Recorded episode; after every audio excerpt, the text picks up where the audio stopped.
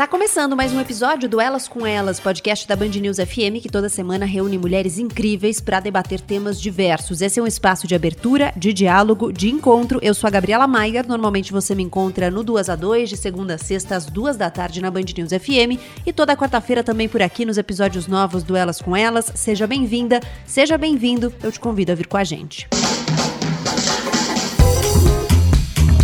Eu não quero me ater só ao juridiquês, mas olhar também para as leis vai ser importante nesse episódio. Vamos falar sobre a população refugiada, um status específico dentro do tema da migração. No Brasil, o refúgio como mecanismo legal é regido pela Lei 9474 de 1997 e podem ser considerados refugiados todos que saem de seus países de origem devido a, abre aspas, fundados temores de perseguição por motivos de raça, religião, nacionalidade, grupo social ou opiniões políticas imputadas ou devido a uma situação de grave e generalizada violação de direitos humanos, fecha aspas. Por que é importante saber isso? Porque nem todo migrante é refugiado, e isso traz algumas diferenças jurídicas, algumas especificidades. Por exemplo, o processo de reconhecimento do status. Todos os pedidos de refúgio no Brasil são analisados e decididos pelo CONARE, o Comitê Nacional para os Refugiados, um órgão vinculado ao Ministério da Justiça. A composição do comitê é múltipla, tem assentos integrantes de diversos ministérios e de organizações organizações da sociedade civil que trabalham diretamente com a integração, a proteção aos refugiados. Mas nem todos que participam têm direito a voto, ainda que tenham direito à voz. É o caso do Alto Comissariado das Nações Unidas para Refugiados, o Acnur, e a Defensoria Pública da União. Dados de junho do CONARE mostram que hoje o Brasil tem cerca de 43 mil estrangeiros com a condição de refúgio, a maioria venezuelanos. O número não chega a meio por cento da população de quase 210 milhões de habitantes do país apesar de argumentos não baseados em evidências que acusam um tsunami de refugiados chegando ao Brasil. Neste episódio, vamos trazer conversas que nos ajudam a entender melhor o que é o refúgio, como a chegada de estrangeiros contribui no desenvolvimento do país e que nos apontam como a pandemia impactou a população refugiada. Quem estreia a mesa é Camila Sano, que introduz algumas das questões sobre as quais nos debruçaremos aqui. Ela nos ajuda a entender o que vem mudando nas autorizações para entrada e saída de pessoas do Brasil desde o início da pandemia, nos apresenta as dificuldades surgidas com o fechamento das fronteiras e aponta os impactos disso na população refugiada. Camila também descreve brevemente o cenário do refúgio no país hoje. Bem-vinda, Camila. Estamos aqui nós duas enfrentando obras para conseguir ter essa conversa. Conta, por favor, quem é você. Bem, Gabriela, obrigada pelo convite. A gente tem essa trilha sonora da obra, mas vamos lá. Eu sou Camila Sano, eu sou diretora de programas da Conecta Direitos Humanos. Sou formada em Relações Internacionais, fiz meu mestrado em Ciência Política pela USP e tenho aí trabalhado nessa agenda de direitos humanos já há muito tempo, desde bem novinha, já lembro na época de estágio na época da faculdade. Um dos temas que eu tenho me debruçado bastante é a questão dos direitos dos migrantes e dos refugiados. Vou começar com a pergunta direta. Que impactos você tem observado? Que mudanças? Claro que a pandemia impactou a vida de todo mundo, né? Mas que impactos específicos você tem observado na vida da população refugiada? Acho que se a gente for pensar na população refugiada, em vários aspectos, é, essa vulnerabilidade ela se destaca. Então, um exemplo que eu acho que já deixa bem nítida essa dificuldade é a questão do auxílio emergencial. Muitos brasileiros e brasileiras sofreram redução na sua renda e isso também é uma realidade para a população refugiada. E o auxílio emergencial ele veio justamente como uma forma de amenizar a lei não faz distinção, então, de fato, solicitante de refúgio e refugiado refugiada, né, que tem uma diferença legal, mas tanto as duas condições jurídicas, elas puderam fazer o pedido para auxílio emergencial e tiveram, muitos casos, aceitos. Então, teve também algumas dificuldades, muito ligada à CPF, mas também até brasileiros e brasileiras tiveram dificuldade com o CPF, mas superada essa questão do CPF, é, não havia restrição para acessar o auxílio emergencial, mas um relato que a gente tem recebido muito da Defensoria Pública da União e de entidades que atuam no atendimento direto a essa população refugiada foi de que no momento você tinha, então a pessoa refugiada tinha o auxílio emergencial concedido, mas quando a pessoa ia até a boca do caixa, na agência da Caixa Econômica, para sacar o benefício, o documento que ela apresentava não era reconhecido como um documento suficiente, sendo que os documentos que a pessoa tem no Brasil denotam a sua situação regular e muitas vezes também tem que ter essa compreensão de que consulados estão com atendimentos suspensos. Então, essa dificuldade do, da documentação que você tem no Brasil já mostra um diferencial do impacto. Isso já vem de antes. Então a gente já tem até um problema crônico que muitas pessoas, né, servidor público ali da ponta. Então é quem você vai com quem você vai ser atendido quando você vai matricular seu filho numa creche, no sistema público. E esse desconhecimento de quais são os documentos que a população refugiada tem e da validade desses documentos como um documento válido no território nacional cria uma série de entraves. Um outro ponto que eu tenho ouvido muito, Gabriela, de entidades que atuam diretamente com migrantes e que são formadas, entidades formadas até por migrantes, como a África do Coração, o impacto na questão da moradia. Então, que muitas pessoas tiveram impacto na sua renda mensal, é, mesmo aquelas que conseguiram auxílio emergencial, estão conseguindo usar o auxílio para questões de alimentação, medicação imediata, mas que os aluguéis estão sendo impactados. E aí vem a preocupação com despejos.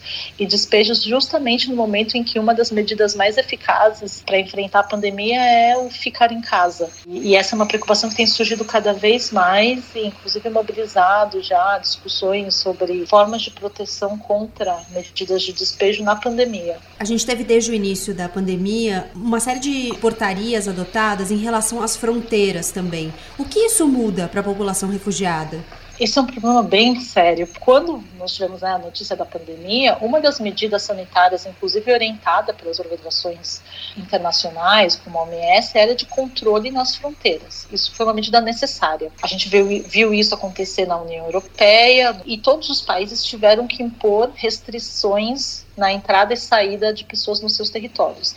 Mas essas restrições, elas sempre tiveram exceções. Por exemplo, no caso do Brasil, a primeira portaria que versa sobre restrição nas fronteiras é de março, 17 de março de 2020. E desde o início já havia a possibilidade de brasileiros e brasileiras entrarem no território. Isso nunca aconteceu de proibição de ingresso ou de saída do nosso território de pessoas que sejam brasileiras. Outros países fizeram isso, por exemplo, argentinos não puderam entrar na Argentina por conta de restrições até drásticas impostas ali é, pelas autoridades na Argentina. Então, essas exceções sempre existiram, só que não houve em nenhum momento, por parte do governo brasileiro, a preocupação de pensar na população perseguida internacionalmente, que poderia chegar no Brasil para pedir refúgio, que elas entrassem numa, numa categoria de exceção. A pandemia, a gente costuma dizer que a pandemia parou o mundo, é mentira, né? A pandemia não parou guerras, perseguições de cunho político, de cunho religioso, étnico, até de orientação sexual.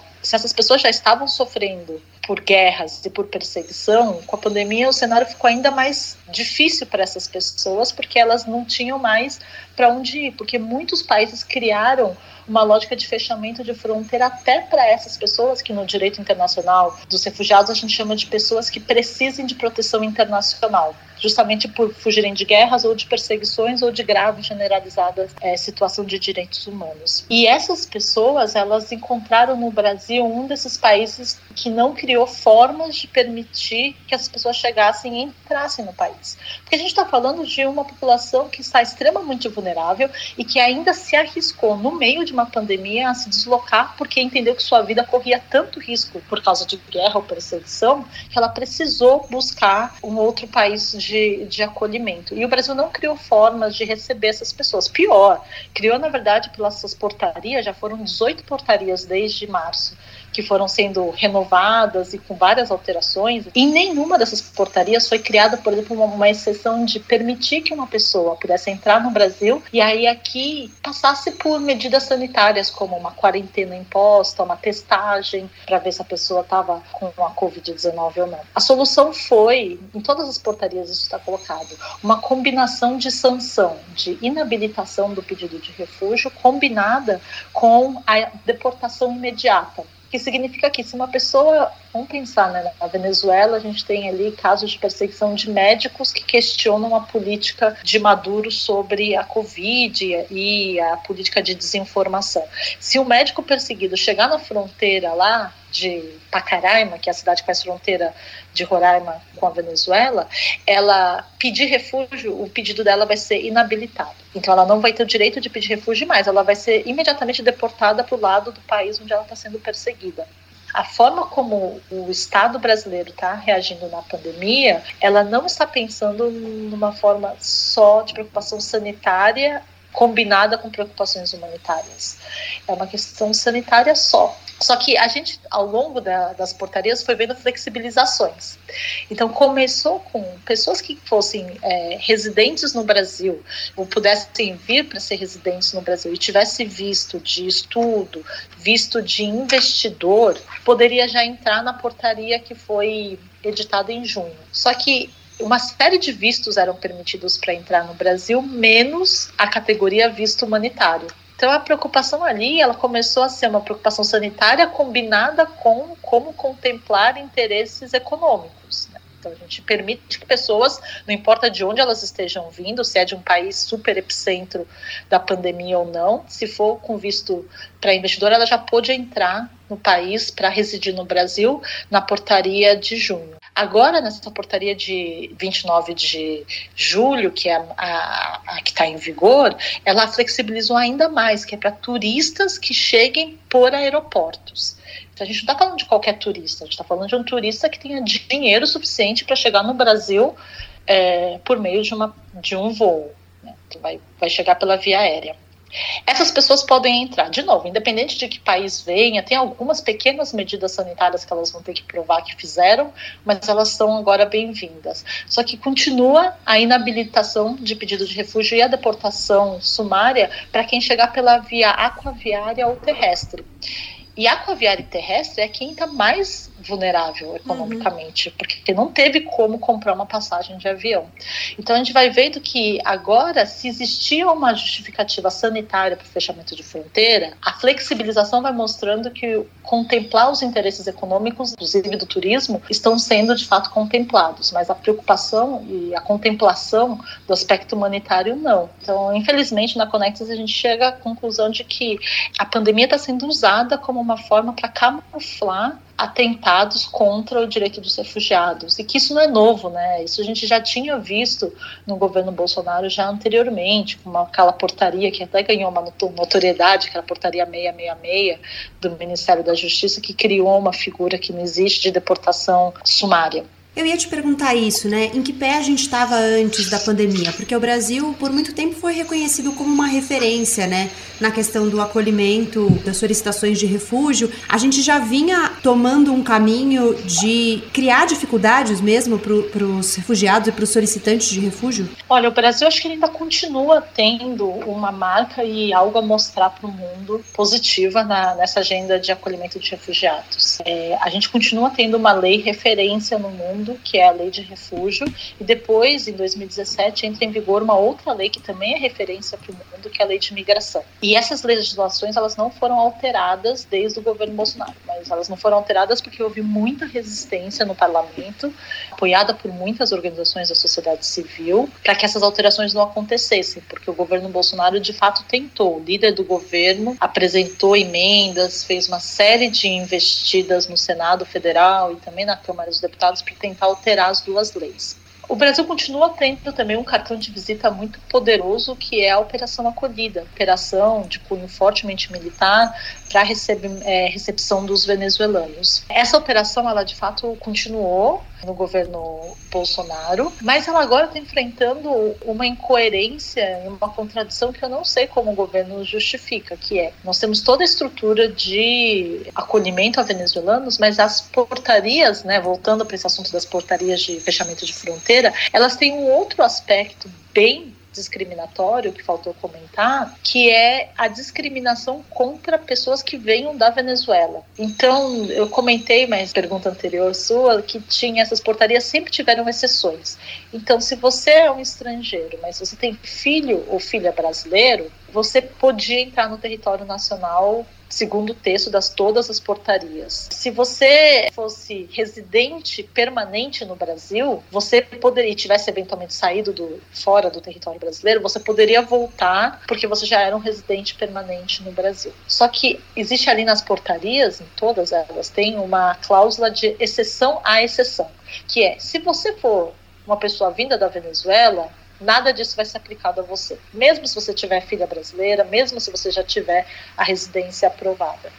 Então, existe ali um, uma, uma discriminação ativa contra quem venha da Venezuela, sendo que o Brasil mantém uma operação de acolhida, que é referência no mundo, que fez o Brasil ganhar notoriedade internacional, para acolhimento dos venezuelanos. Então, essa, essa incoerência é, já vai mostrando também que será que estamos no momento de desengajamento do governo brasileiro nesse acolhimento humanitário a, venezuelanos? Então, são sinais que a gente já vinha vendo anteriormente, mas que com essas portarias eles vão marcando muito. Então, acho que a questão das portarias é que ela dá um carimbo, né? ela passa um recibo forte de qual é a forma como o governo atual vê a questão das migrações. E a retirada de direitos, né, a gente chama o direito dos, das garantias processuais, do devido processo legal, também estão sendo retiradas. Então, quando você fala em deportação imediata, ou da portaria 666 de deportação sumária, o que você está dizendo é que não vai ter direito à defesa, que não vai ter direito a contraditório, você não vai ter direito a ser informado sobre quais são as razões pelas quais você está sendo deportado. Tudo isso faz parte das previsões da lei de imigração. A lei de imigração sim prevê a deportação, mas é uma deportação que respeita o direito de defesa, o direito de contraditório, o direito à informação sobre quais são as alegações contra você. Quem é a população refugiada que está no Brasil hoje? De onde essas pessoas vêm majoritariamente? Quanto elas representam da população brasileira? Numericamente, é um número muito, muito, muito baixo porque a gente já tem no Brasil uma representação numérica de migrantes baixa. Então, só para a gente sempre colocar em perspectiva, nós temos mais brasileiros vivendo no exterior do que migrantes vivendo no Brasil. Quando a gente escuta aqui no Brasil vozes é, falando contra pessoas que deixam o seu país para viver em outros, a gente está provavelmente falando de algum familiar nosso, a gente também deve estar tá falando de algum amigo nosso que está já vivendo em outro país, ou até pensando em, em se mudar para um outro país. Além disso, a porcentagem de migrantes comparada à população brasileira também é baixa na média internacional. Então, hoje, migrantes no Brasil são menos de 1% da população brasileira. Nos Estados Unidos é uma média de 15% da população americana. Na Argentina é uma média de 4 a 5 5% da população argentina que é de migrante. E olha que eu estou falando, né? E a questão dos termos é importante. Migrantes já têm uma representação, representatividade baixa numericamente no Brasil. Refugiada é uma categoria específica de migrante, porque o refugiado é aquele que teve que foi obrigado a sair do seu país, então foi uma migração forçada por conta de guerra, perseguição, grave generalizada violação de direitos humanos. Esse número é ainda menor no Brasil. E se você considerar o número de refugiados no mundo, o Brasil contribui pouquíssimo com esse acolhimento. Então a gente está falando de uma população que acaba gerando uma reação muitas vezes violenta e uso de verbos, expressões como invasão, inundação de, de refugiados, sendo que a gente falando em termos de fato, é um número muito baixo. Agora, o fato de ser um número baixo não significa que é uma população irrelevante e que não precisa ser destacada, pelo uhum. contrário. E acho que a riqueza que nós temos da população refugiada e de solicitantes de refúgio no Brasil é enorme. São várias nacionalidades, na questão numérica, é maior a nacionalidade venezuelana, mas nós temos várias nacionalidades que estão aqui e que chegam trazendo, claro, sua, sua origem, sua cultura, toda a contribuição, mas também chegam com uma formação muito alta na parte de formação acadêmica e profissional. Então, há estudos do, do Acnur, que é a Agência da ONU para Refugiados, que mostra um número alto de pessoas que têm ensino superior ou até pós-graduações no plural, e que estão como refugiados reconhecidos no Brasil. E aí aqui eu queria até chamar um pouco a atenção para algo que a gente acaba sempre fazendo, e eu fico sempre me questionando por que que toda vez que vai falar sobre imigrantes e refugiados, a gente está sempre pensando em quais são os problemas que eles estão enfrentando no Brasil, quais são os problemas problemas eventuais que eles estão trazendo ao Brasil, porque muita gente acha que eles trazem problemas, mas a gente não pensa em qual é a solução que pode ser reforçada com a presença desses refugiados e refugiadas no Brasil. A gente está passando por uma pandemia. Os médicos no Brasil estão sendo é, super sobrecarregados. Muitos dos médicos estão, inclusive, sendo contaminados e precisando se afastar para cuidar da própria saúde. O Brasil é um país que tem um problema crônico de disponibilidade de médicos. É, tem até estudos do próprio CFM, né, que é o Conselho Federal de Medicina, que mostra que não é a média nacional de médicos por pela população brasileira não é baixa. Mas se você divide essa média nacional pelas regiões, as regiões, sobretudo os estados do norte, nordeste, centro-oeste, têm um número baixo de médicos. Então, nós temos uma má distribuição dos médicos pelo Brasil e faz com que faltem médicos em várias partes. E existem milhares de médicos e médicas que estão no Brasil, mas que se formaram no exterior. Então, desde brasileiro que foi estudar fora, mas também o número alto de imigrantes e refugiados que são médicos e médicas estão aqui no Brasil, mas não podem exercer a profissão porque ainda não revalidar um diploma. E aí começa, ah, mas não revalidaram porque fizeram uma faculdade fraca e não, não passaram na prova. Essa prova, que aqui no Brasil é a prova do Revalida, para você revalidar seu diploma de medicina no exterior, ela não acontece desde 2017, por ineficiência do Estado brasileiro. Ela não acontece há três anos e o MEC, no meio da pandemia, lá em maio, anunciou que faria finalmente a prova do Revalida e a prova seria em outubro já fica um desespero de faltando médicos pelo Brasil no meio de uma pandemia. Ele anuncia que a, prova vai ser só em outubro, mas a história só piora porque lá em 14 de maio, o MEC anunciou que a prova seria em outubro e o edital seria divulgado em julho. Julho terminou e o edital não foi publicado. Então aqui a gente vê que a população refugiada formada em medicina que já está aqui, temos casos, tem organizações que inclusive mapearam esses profissionais que estão dispostos e muito querendo contribuir nesse esforço coletivo de combate à pandemia, estão sendo impedidos de atuar porque a prova não acontece ou porque a contratação temporária e excepcional sem a revalidação, ela tem sido barrada judicialmente em alguns estados. É, eu acho que só termino colocando essa reflexão um pouco, né? Por que, que a gente também não olha para essa população como parte de, da solução para os nossos problemas no Brasil? Bom, a Camila terminou falando dos refugiados com ensino superior e citou um estudo do Acnur, o Alto Comissariado da ONU para Refugiados. O que a pesquisa feita em 2019 mostrou é que 34% dos refugiados brasileiros tinham formação universitária. O índice é maior que a média da população brasileira com ensino superior, de 15%. No entanto, 68% não atuavam na área de formação. Sylvie Moutieme é uma delas. Formada em Direito, pela primeira vez ela está conseguindo usar a formação no Brasil. Ela trabalha com direitos humanos anos, um desejo antigo.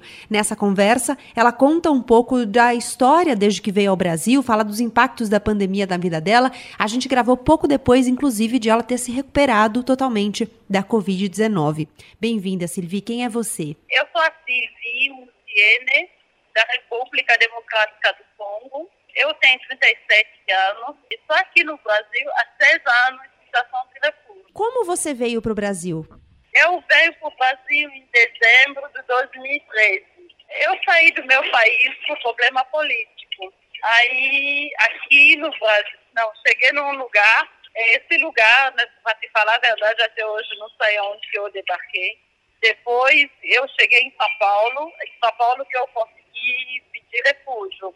Você veio como? Eu venho de navio era o navio de carga e a gente ficou escondido no porrão. Eu venho com meus dois filhos. E como foi como, quando você chegou ao Brasil? Como foi a solicitação de refúgio? Você teve dificuldade para conseguir a documentação? Foi fácil? Naquela época, em 2013, 2014, é, era um pouco difícil o negócio de documento aqui no Brasil. A Polícia Federal não tinha agendamento aberto para quem que chegava, que era recém-chegado. Era um agendamento de de seis meses.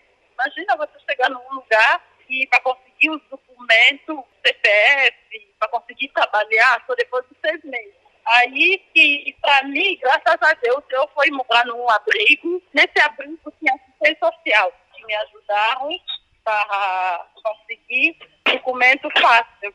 E aí o seu primeiro trabalho foi de quê? Meu primeiro trabalho foi como ajudante geral. E depois você teve outros trabalhos? Isso, eu fiquei trabalhando como ajudante geral durante um ano e quatro meses. Aí eu fiz um curso de copeira hospitalar, eu fui trabalhar como copeira mesmo dentro do hospital. Depois disso que eu consegui, que eu consegui o curso de empoderando refugiado. E nesse curso de empoderando refugiado, eles consideraram toda a nossa formação anterior significa a formação que a gente tinha no país de origem. Aí que eu consegui trabalhar como recepcionista bilíngue. E qual era a sua formação no país de origem? Sou formada em Direito, trabalhei também dentro de uma advocacia como estagiária. Quando você veio, você veio com a sua família? Quando eu venho no Brasil, eu venho com meus dois filhos, a Jess e o Ine, um casal. Na verdade, naquela época, é, porque eu saí por problema político, eu não queria envolver a minha mãe. A minha mãe ficou no Congo e o meu esposo tinha sido preso sair sem ele. Mas graças a Deus, a gente conseguiu se encontrar aqui no Brasil. E ele veio como para o Brasil? Ele também vem do lado dele, de navio também, mas só que ele não ficou muito tempo igual a gente dentro do navio.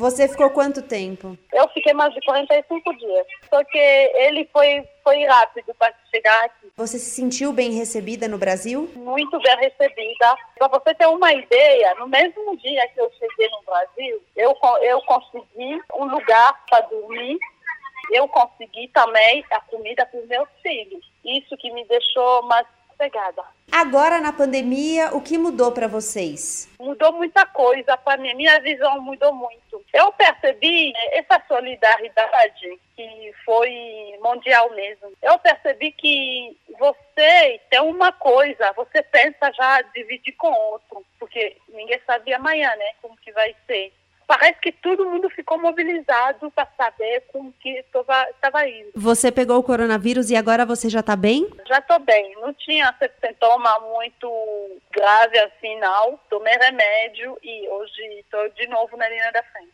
A sua família, alguém também pegou ou só você? Não, na minha família, graças a Deus, ninguém pegou coronavírus. Você está conseguindo trabalhar durante a pandemia? Consegui trabalhar agora, durante a pandemia, com GDs das favelas. É uma organização das favelas, para falar que a favela não é o coitado, a favela também é um lugar que a gente, a gente consegue ficar mais forte. E aí que eles se juntaram para conseguir vencer essa pandemia. Fora disso também, todas as ações que eles fizeram para conseguir vencer a pandemia, eles incluem os refugiados, os imigrantes. E hoje eu sou a porta-voz dos imigrantes dentro das GDs das favelas. E são pessoas de várias nacionalidades? Várias, várias nacionalidades. A gente atende os haitianos, a gente atende os colombianos, a gente atende os venezuelanos, a gente atende os angolanos, a gente atende os congoleses, a gente atende até o da Uganda. Então, todas as pessoas que estão precisando, mesmo que estão pedindo ajuda por G10, a gente está tentando ajudar de uma maneira ou outra. E que tipo de ajuda? É, com comida, com cesta básica, com a gente está até pedindo, conseguir até pagar aluguel para umas pessoas, mas só que você sabe a verba, né? É um pouco difícil para as pessoas doar em dinheiro mesmo. E a gente está conseguindo a cesta básica já, levando já para casa de cada pessoa. E no caso da sua família, vocês têm conseguido renda durante esse período? Vocês precisaram de alguma ajuda para conseguir se manter? Como é que tem sido para a sua família? Isso, nesse período foi bem difícil. Eu fiquei atrás da Caritas, eu consegui um auxílio da Caritas. A gente conseguiu auxílio também de emergência. O G10 também me ajudou ajudou também. E foi a primeira vez que, desde que você chegou ao Brasil, que você voltou a atuar mais perto da sua área mesmo, né? Porque você me disse que tinha vontade de voltar a trabalhar com direitos humanos. Isso, é a primeira vez que eu voltei a trabalhar com direitos humanos mesmo. É muito bom, sabe? É muito bom você levar informação para as pessoas, ficar atrás para uma pessoa conseguir uma coisa. Isso foi muito muito sensacional para mim. Hoje você tem alguma vontade de voltar para o Congo? Tem pessoas ainda da sua família lá? Qual é a sua relação hoje com o Congo? Para falar a verdade, eu não quero voltar para o Congo. Sim. Eu quero que a minha família que está lá venha também para o Brasil. E tem muita gente da sua família ainda lá? É, para você ter uma ideia, eu sou da uma família de 16 filhos. Agora só vem eu e mais dois irmãos meus aqui no Brasil. Faltam 13. Minha, é, falta ainda bastante aí. Você sabe, quando você está fora, parece que você que devia sustentar tudo que ficou para trás. É, é, por isso que eu quero que eles venham aqui, porque aqui no Brasil tem oportunidade de trabalho, que eles vão conseguir trabalhar, vão conseguir as coisas deles e vai ser um alívio para mim. Hoje você ajuda eles? Estou ajudando. Eu tenho também uma filha que está lá, me deu da, já desde dois netos, e que, que é da minha conta também. é uma conta também para pagar no Congo. Você acha que você se encontrou aqui no Brasil mesmo? Amiga, eu me achei no Brasil. Chegou essa. Você ficou sabendo dessa caravana da América do, América do Norte? Foi muitos canteranos meu, a gente conversava bem. Aí eles foram assim, Aí toda vez que falava para mim, ah, você não vai vir, eu falava, eu já cheguei. Eu não vou mais num lugar nenhum. Você está falando daquela caravana que foi tentar atravessar para os Estados Unidos? Isso. Tem muitos canteranos meus que foram falar e até hoje, ah, você só está no Brasil? Eu falei, sim, eu já cheguei. Eu respondo assim, que eu já cheguei, estou na minha casa, eu gosto do Brasil, o Brasil é bom para mim. Diante de um desafio sanitário como esse, a gente vem dizendo, né, claro que as populações que normalmente já estavam mais vulneráveis sofrem mais. A principal recomendação das organizações de saúde para evitar o coronavírus passam por isolamento e lavagem frequente de mãos com água e sabão. E aí, eu vou trazer primeiro um cenário externo só para a gente ter ideia. Se a gente pensar nos refugiados mundo afora, a situação é bem crítica. Um relatório da ACAPS, Organização Independente de Análises Humanitárias Internacionais, apontou empecilhos severos para seguir essas duas recomendações sanitárias no nos campos de refugiados de várias regiões do planeta. E em Bangladesh, por exemplo, a densidade dos 34 campos é de 40 mil pessoas por quilômetro quadrado. Um outro dado da Oxfam mostrou que nos campos, cada torneira é usada em média por 250 pessoas. Aqui no Brasil, não há campos de refugiados, mas essa população também enfrenta questões relacionadas à falta de acesso. Os dados brasileiros não especificam a nacionalidade dos pacientes e, por isso, faltam informações para que a gente saiba quantos refugiados, como a Sylvie, foram contaminados pelo coronavírus até agora no Brasil. Bom, esse é justamente um dos pontos em que a gente entra agora numa conversa com a Berenice Young, que também nos ajuda a entender os impactos da pandemia na saúde física e mental de refugiados e refugiadas. Bem-vinda, Berenice. Peço, por favor, que você se apresente. Eu sou Berenice Young, sou psicóloga, sou peruana, moro aqui mais de 30 anos quase 31. Trabalho na Missão Paz. Pertenço à rede de cuidados em saúde para migrantes e refugiados, uhum. uma organização conformada por diversas organizações que trabalhamos todas com migrantes e refugiados e o alvo de nosso cuidado são este, este público, especialmente no que refere à saúde, saúde em termos globais. Uhum. Saúde mental, inclusive. Também, desde logo, sim. E, e, quais têm sido as demandas específicas que você tem observado nesse momento da pandemia? Então, o migrante é vulnerável porque tem redes familiares ou comunitárias quase inexistentes, não? Ele migra, porém, sua rede não migra. Muitas vezes ele tem uma língua di diferente e isso dificulta o acesso à informação e aos serviços também. O referencial cultural dele, o entendimento, o simbólico que dá às coisas é outro e isso também dificulta o entendimento das informações que são passadas. Também ele encontra muitas vezes atitudes xenófobas e racismo de parte da sociedade local. Fora desta vulnerabilidade muito específica que ele sempre tem, esta situação de pandemia por Covid-19 evidenciou que ele, eh, eles pertencem a um grupo dos mais vulneráveis, não? Porque a grande maioria de migrantes que nós temos aqui no Brasil são eh, migrantes que estão trabalham como autônomos ou microempreendedores e que ficaram sem renda por causa da quarentena. São trabalhadores informais, uma grande quantidade trabalha como camelôs. Outros ainda com trabalho formal, porém com salários muito reduzidos, não? Independentemente do nível de instrução que eles têm, eles eh, um trabalho com um salário mínimo. E muitos deles foram despedidos. Isso foi, eh, foi observado também situações de exploração laboral. Talvez a mais conhecida seja que ganhavam por máscara feita 80 centavos, enquanto a máscara era vendida a 12 reais, por exemplo. Não?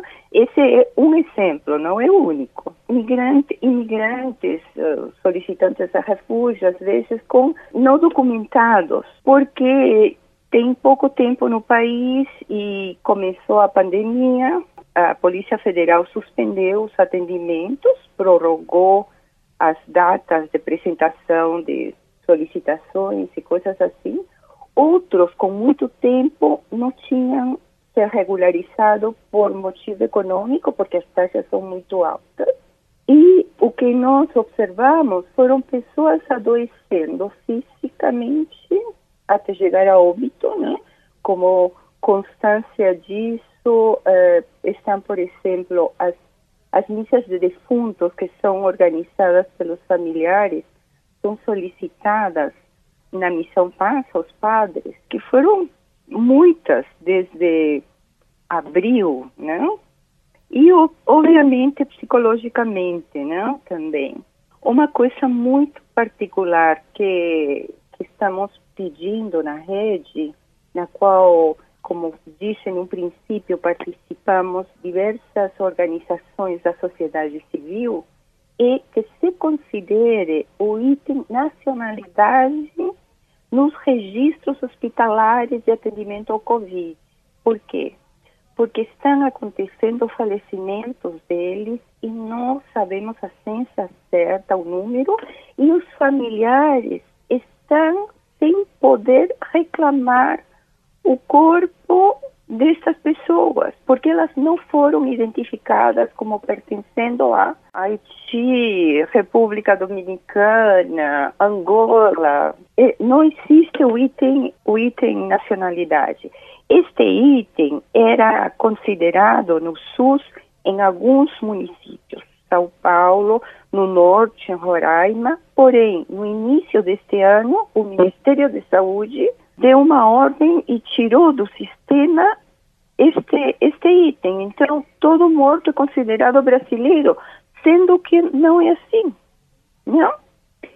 Então, isso é uma luta porque para a solicitação dos familiares, para a solicitação de notícias e do corpo deste falecido está sendo um grande problema. Uhum. E essa, esse pedido está a cargo fundamentalmente da Cruz Vermelha, principalmente o serviço de eh, laços familiares, restabelecimento de laços familiares. Eles estão tendo muita demanda de pessoas de diferentes partes do mundo perguntando por seu familiar que já não se comunica, que antes se comunicava por WhatsApp, enfim, e não sabem nada, eles estão com grande dificuldade de localizar. Uhum. A rede, fizemos um pedido que foi há, há muitos meses, eh, também me parece, se efetuou a finais de abril, inícios de maio, para incluir o item de nacionalidade nos registros hospitalares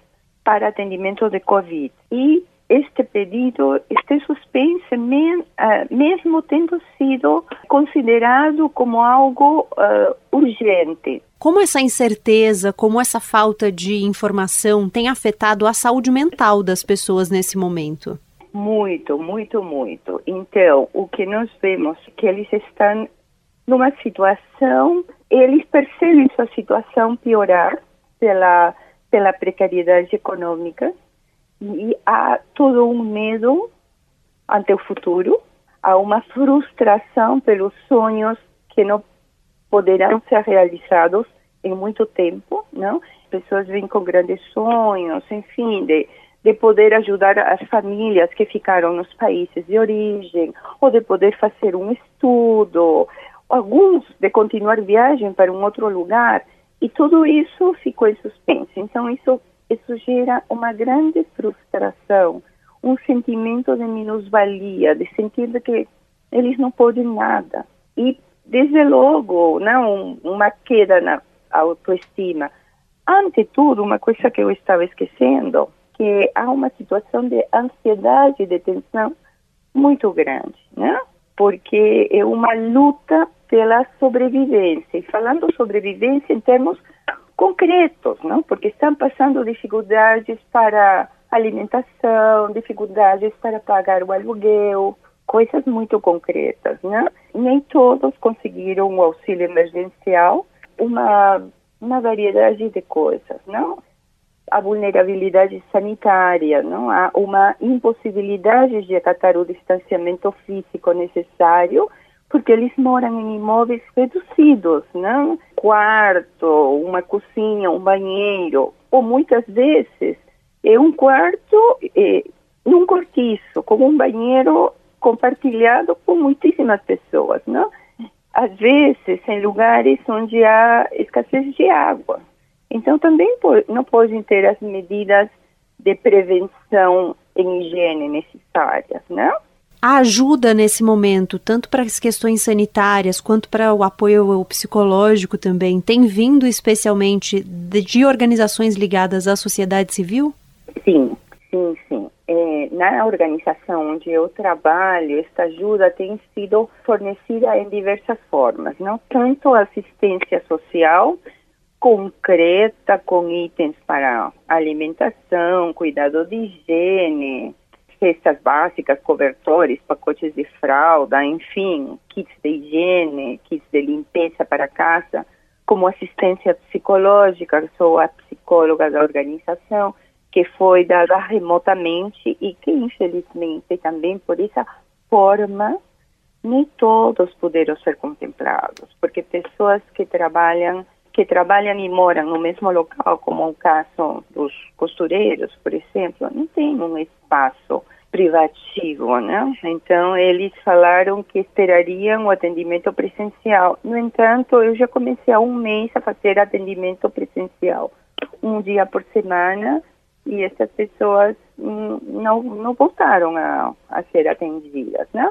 O que se viu, é, isso tem sido da, oferecido por parte da Missão Paz, além dos debates públicos online, em diversas lives, onde se fala da, da realidade não, do migrante, e também das outras organizações, que são organizações que também têm equipes multidisciplinares, como Caritas, CEDIC, enfim, e, e várias outras, atendendo o público. Na rede, temos revisado também um pouco os lineamentos, o cuidado que devemos ter para o atendimento online, as alianças, os parceiros para tentar o, uh, que acatem o nosso pedido de inclusão do item de nacionalidade, não, para poder saber quantos quantos imigrantes foram mortos e para que esses possam ser localizados por, por seus familiares.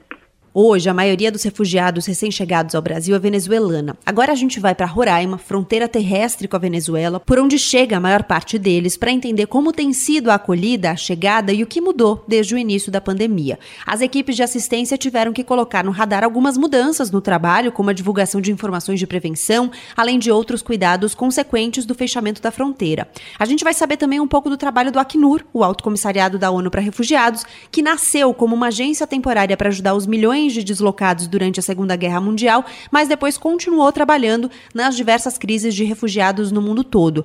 No fim de 2019, segundo a ONU, o mundo atingiu um patamar sem precedentes de forçados a se deslocar no planeta, quase 80 milhões de pessoas, inclusive esses venezuelanos que chegam ao Brasil. Nessa conversa agora com a Angélica Uribe, ela conta quem são essas pessoas que chegam, como tem sido esse trabalho e fala do diálogo entre o poder público, a comunidade refugiada e as organizações da sociedade civil que fazem uma mediação e que oferecem ajuda. Bem-vinda, Angélica. Quem é você?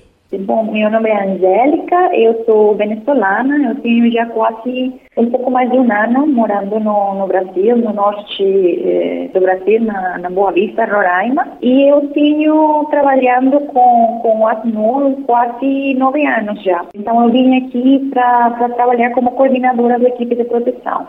Você pode contar um pouco do seu trabalho, o que você faz, onde você atua, com quem você trabalha? Bom, como eu falei, eu sou coordenadora da, da equipe de proteção. A, a, proteção é, na verdade, uma ferramenta para acompanhar as pessoas a ter acesso a direitos e a conhecer quais são os seus direitos. Então, a proteção é dar esse recebimento, essa acolhida às pessoas que estão chegando, pessoas refugiadas que sofreram uma persecução ou uma violação de direitos em seu país e estão chegando a um país novo, cruzaram essa fronteira internacional buscando segurança, buscando uma oportunidade para que receber apoio e, e garantia de seus direitos. Então, Aqui na, na, na, na, Roraima, a gente tem um trabalho enfocado ao recebimento da, das pessoas da, da, afetadas pela crise na Venezuela. Na prática, né, o, isso significa dizer que a gente tem um processo de, recep, de recepção dessas pessoas, de dar informação, de brindar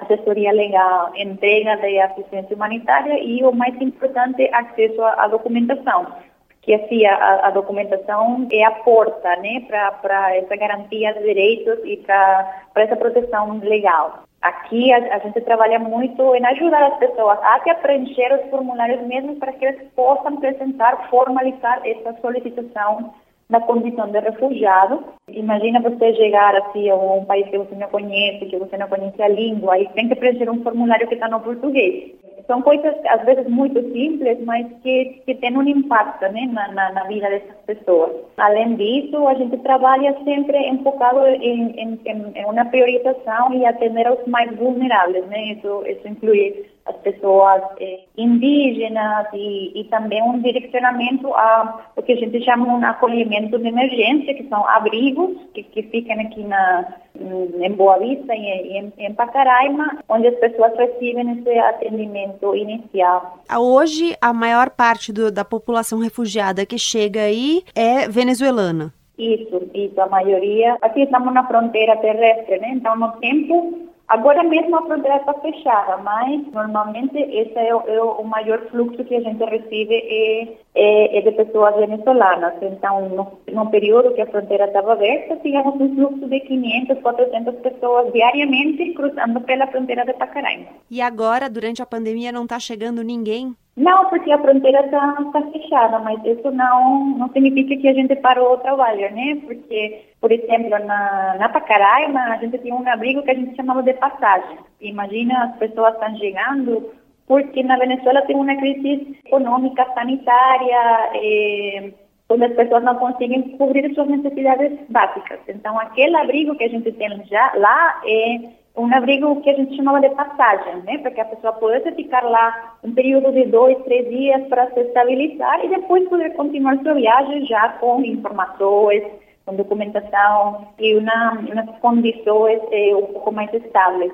Esse abrigo, por exemplo, agora com o impacto da pandemia, virou um local de isolamento para pessoas que moravam em comunidades indígenas. Esse é um exemplo né, de como a gente teve que, a, que adaptar nosso trabalho, porque nosso, nosso trabalho não parou, mesmo que, que agora estamos com a fronteira fechada. E também no posto de triagem de, de Boa Vista, por exemplo, continuamos também tendo acesso à, documentação e, e, um ponto de, de informação, o que a gente chama um espaço de apoio, que, que continuam abertos. Teve outras adaptações que foram necessárias Sim, com certeza. O primeiro, eu acho que foi todo o nosso processo de comunicação, tive que incorporar então, de, de, de prevenção, de, de, promoção de saúde, mas não só isso, também a distribuição, porque não adianta você explicar a uma pessoa qual é a melhor forma ou a forma correta de se lavar as mãos se essa pessoa não tem acesso à água ou não tem acesso a sabonete, né? Então, a gente eh, fortaleceu todo o nosso processo de distribuição, foram distribuídos 9 mil kits de limpeza, de higiene pessoal, colchões, redes. Cantamos, eu acho que uns 15 mil, umas 15 mil pessoas nesse esforço de garantir que, que, tive, que as pessoas tivessem acesso aos eh, materiais mínimos de higiene. Também articulamos com, com parcerias de, de, com empresas privadas para doações. E, e, além disso, também o trabalho com, com as autoridades, que é um, um, trabalho constante, porque nosso rol é isso, apoiar nas autoridades. E, e aqui na, na, no Roraima, por exemplo, a gente trabalhou na construção de, e o funcionamento de um hospital de campanha para melhorar a rede pública de saúde de, de Boa Vista. Esse hospital agora recebe não só pessoas refugiadas venezuelanas, mas também brasileiros. Estamos nesse espaço de, de isolamento. A gente fez uma doação de 250 unidades habitacionais. A gente chama de casinhas normalmente, porque a população chama assim, porque parece uma casinha. Mas isso, imagina um... Você mora num espaço comunitário, que um abrigo e com 500 pessoas a mais. Então aí fica bastante difícil, não? Essa ideia de ah, fazer distância social, essa ideia de ficar em casa. Mesmo se você não mora num abrigo, mas mora em um aluguel, as pessoas também moram em espaços pequenos, compartem esses espaços com outras famílias. Então, proveer desse espaço para isolamento foi chave nesse processo.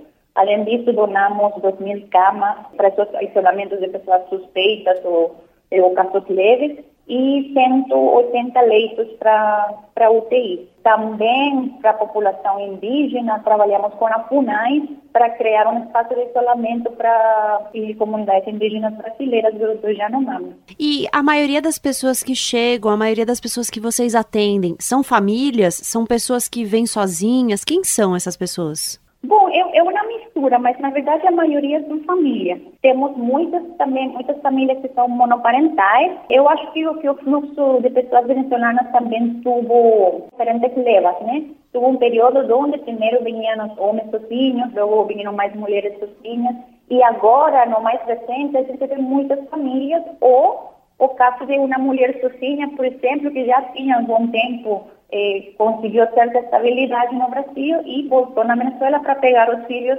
e trazer eles para cá. Então, um pouco essa dinâmica de, de reunificação familiar. Mas, mas é um grupo bastante diverso, mas, mas a maioria são, são famílias, pessoas trabalhadoras, e isso durante essas léguas, né, cada vez a gente vai vendo pessoas com mais e mais necessidades, porque as pessoas que tinham umas condições um pouco melhores na Venezuela já saíram, foram acho as primeiras que saíram quando a crise começou. Agora está chegando pessoas que vêm com muitas mais necessidades específicas, como condições de saúde não atendidas na Venezuela e, e, e a estrutura familiar é o que a gente mais vê. Você mencionou uma frente de trabalho na questão da documentação, que a gente sabe que é bem importante, inclusive para o acesso a todos os serviços, né, ao trabalho e tudo mais. Nesse momento, essa documentação continua caminhando? Continua sim. Não só, no, como, como eu falei, nos postos de atendimento, a, a Polícia Federal continua atendendo as pessoas e a gente com, com, apoia nesse preenchimento de, de formulários, de informação. Diariamente, por exemplo, aqui, só nossa equipe aqui na Boa Vista, por exemplo, atendemos umas 10 pessoas que são novas solicitudes de, de asilo, que, mesmo que não são novos ingressos, são pessoas que não tinham conseguido acesso aos serviços por, por isso, porque a demanda sempre foi, sempre foi muito alta. E, além disso, também recentemente tiveram, aconteceu o, o reconhecimento de 40 mil pessoas eh, refugiadas. Isso foi um processo do Comitê Nacional para Refugiados. Então, o trabalho continua, não, não tem sido parado, mesmo que ah, vá aos poucos. Você falou sobre esse diálogo com as autoridades né, locais. Como funciona essa conversa? É um diálogo que flui bem? Aqui a gente trabalha dentro de uma estrutura de, de, coordenação que é a Operação Acolhida. Não sei se, se vocês conhecem, mas é uma estrutura de coordenação onde participa o Ministério de Cidadania, participa também uma força-tarefa eh, de logística humanitária, e as, as, outras agências, ONU também participam, sociedade civil, então é um esforço multi, multi, multi, eh, eu acho que é a palavra, me desculpa, me portunhol. Imagina.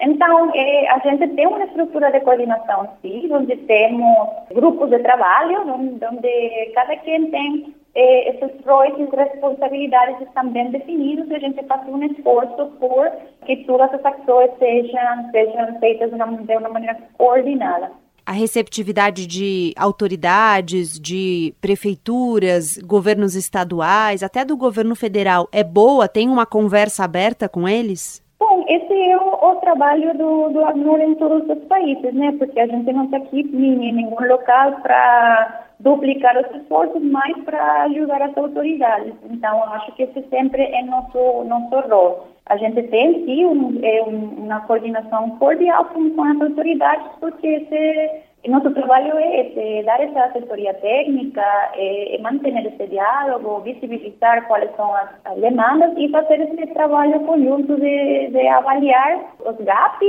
e, e trabalhar juntas para resolvê-los. E antes da pandemia, a gente vinha acompanhando um processo de interiorização dos refugiados. Então, pessoas que chegavam pelo norte do país, mas iam para outros estados. Isso ainda acontece? O processo ainda continua, obviamente, é, também foi um processo que se viu impactado, né? não só por as restrições de viagens e a, a, uma implementação do processo de biossegurança que a gente teve que repensar como fazer esse trabalho, né? para fortalecer esse monitoramento das pessoas que iriam viajar, fortalecer a promoção da saúde e, e, o, e o processo preventivo.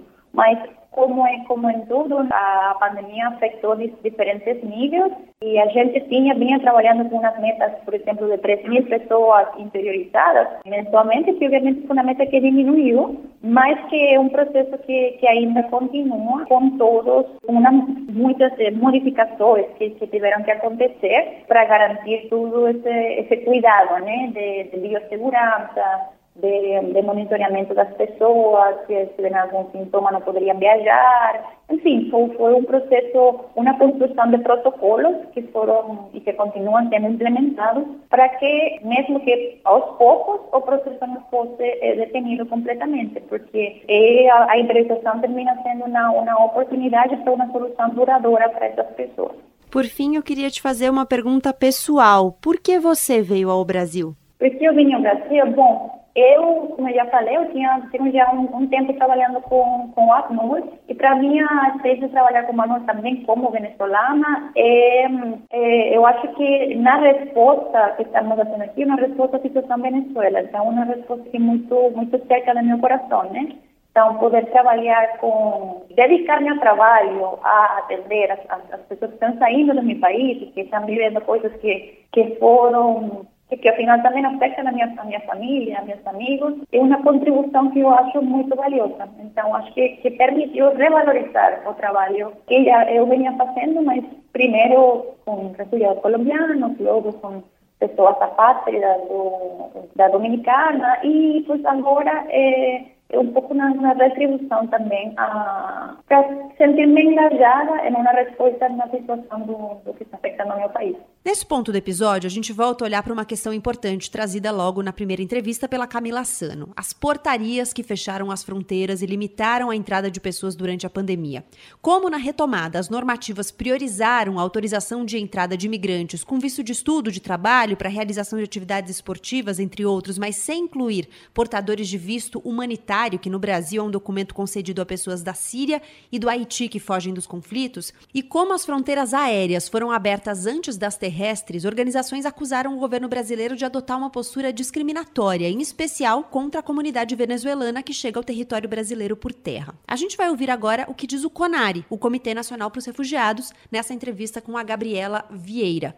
Oi, Gabriela, bem-vinda. Quem é você? Primeiro lugar, muito obrigada por estar aqui conversando com você. Eu sou a Gabriela. Atualmente, eu estou no cargo de coordenadora de políticas de refúgio trabalhando aqui no Ministério da Justiça com essa pauta relacionada a refugiados e solicitantes de reconhecimento da condição de refugiado. Bom, o Brasil tem um Comitê Nacional para os Refugiados, o CONAR, e eu queria te pedir para começar explicando o que é esse órgão, o que é esse colegiado e como ele atua. Vamos começar entendendo o que é o refúgio, né? O refúgio é um instituto que oferece proteção internacional a pessoas que possuem um fundado temor de perseguição por cinco motivos: é raça, religião, nacionalidade, opinião política e grupo social. Acho que eu falei os cinco. Uhum. opinião política, enfim. E aí, essa, esse critério técnico, ele foi definido numa convenção internacional em 1951, da qual o Brasil é parte. E em 1993, o Brasil consolidou esse conceito numa lei interna nossa,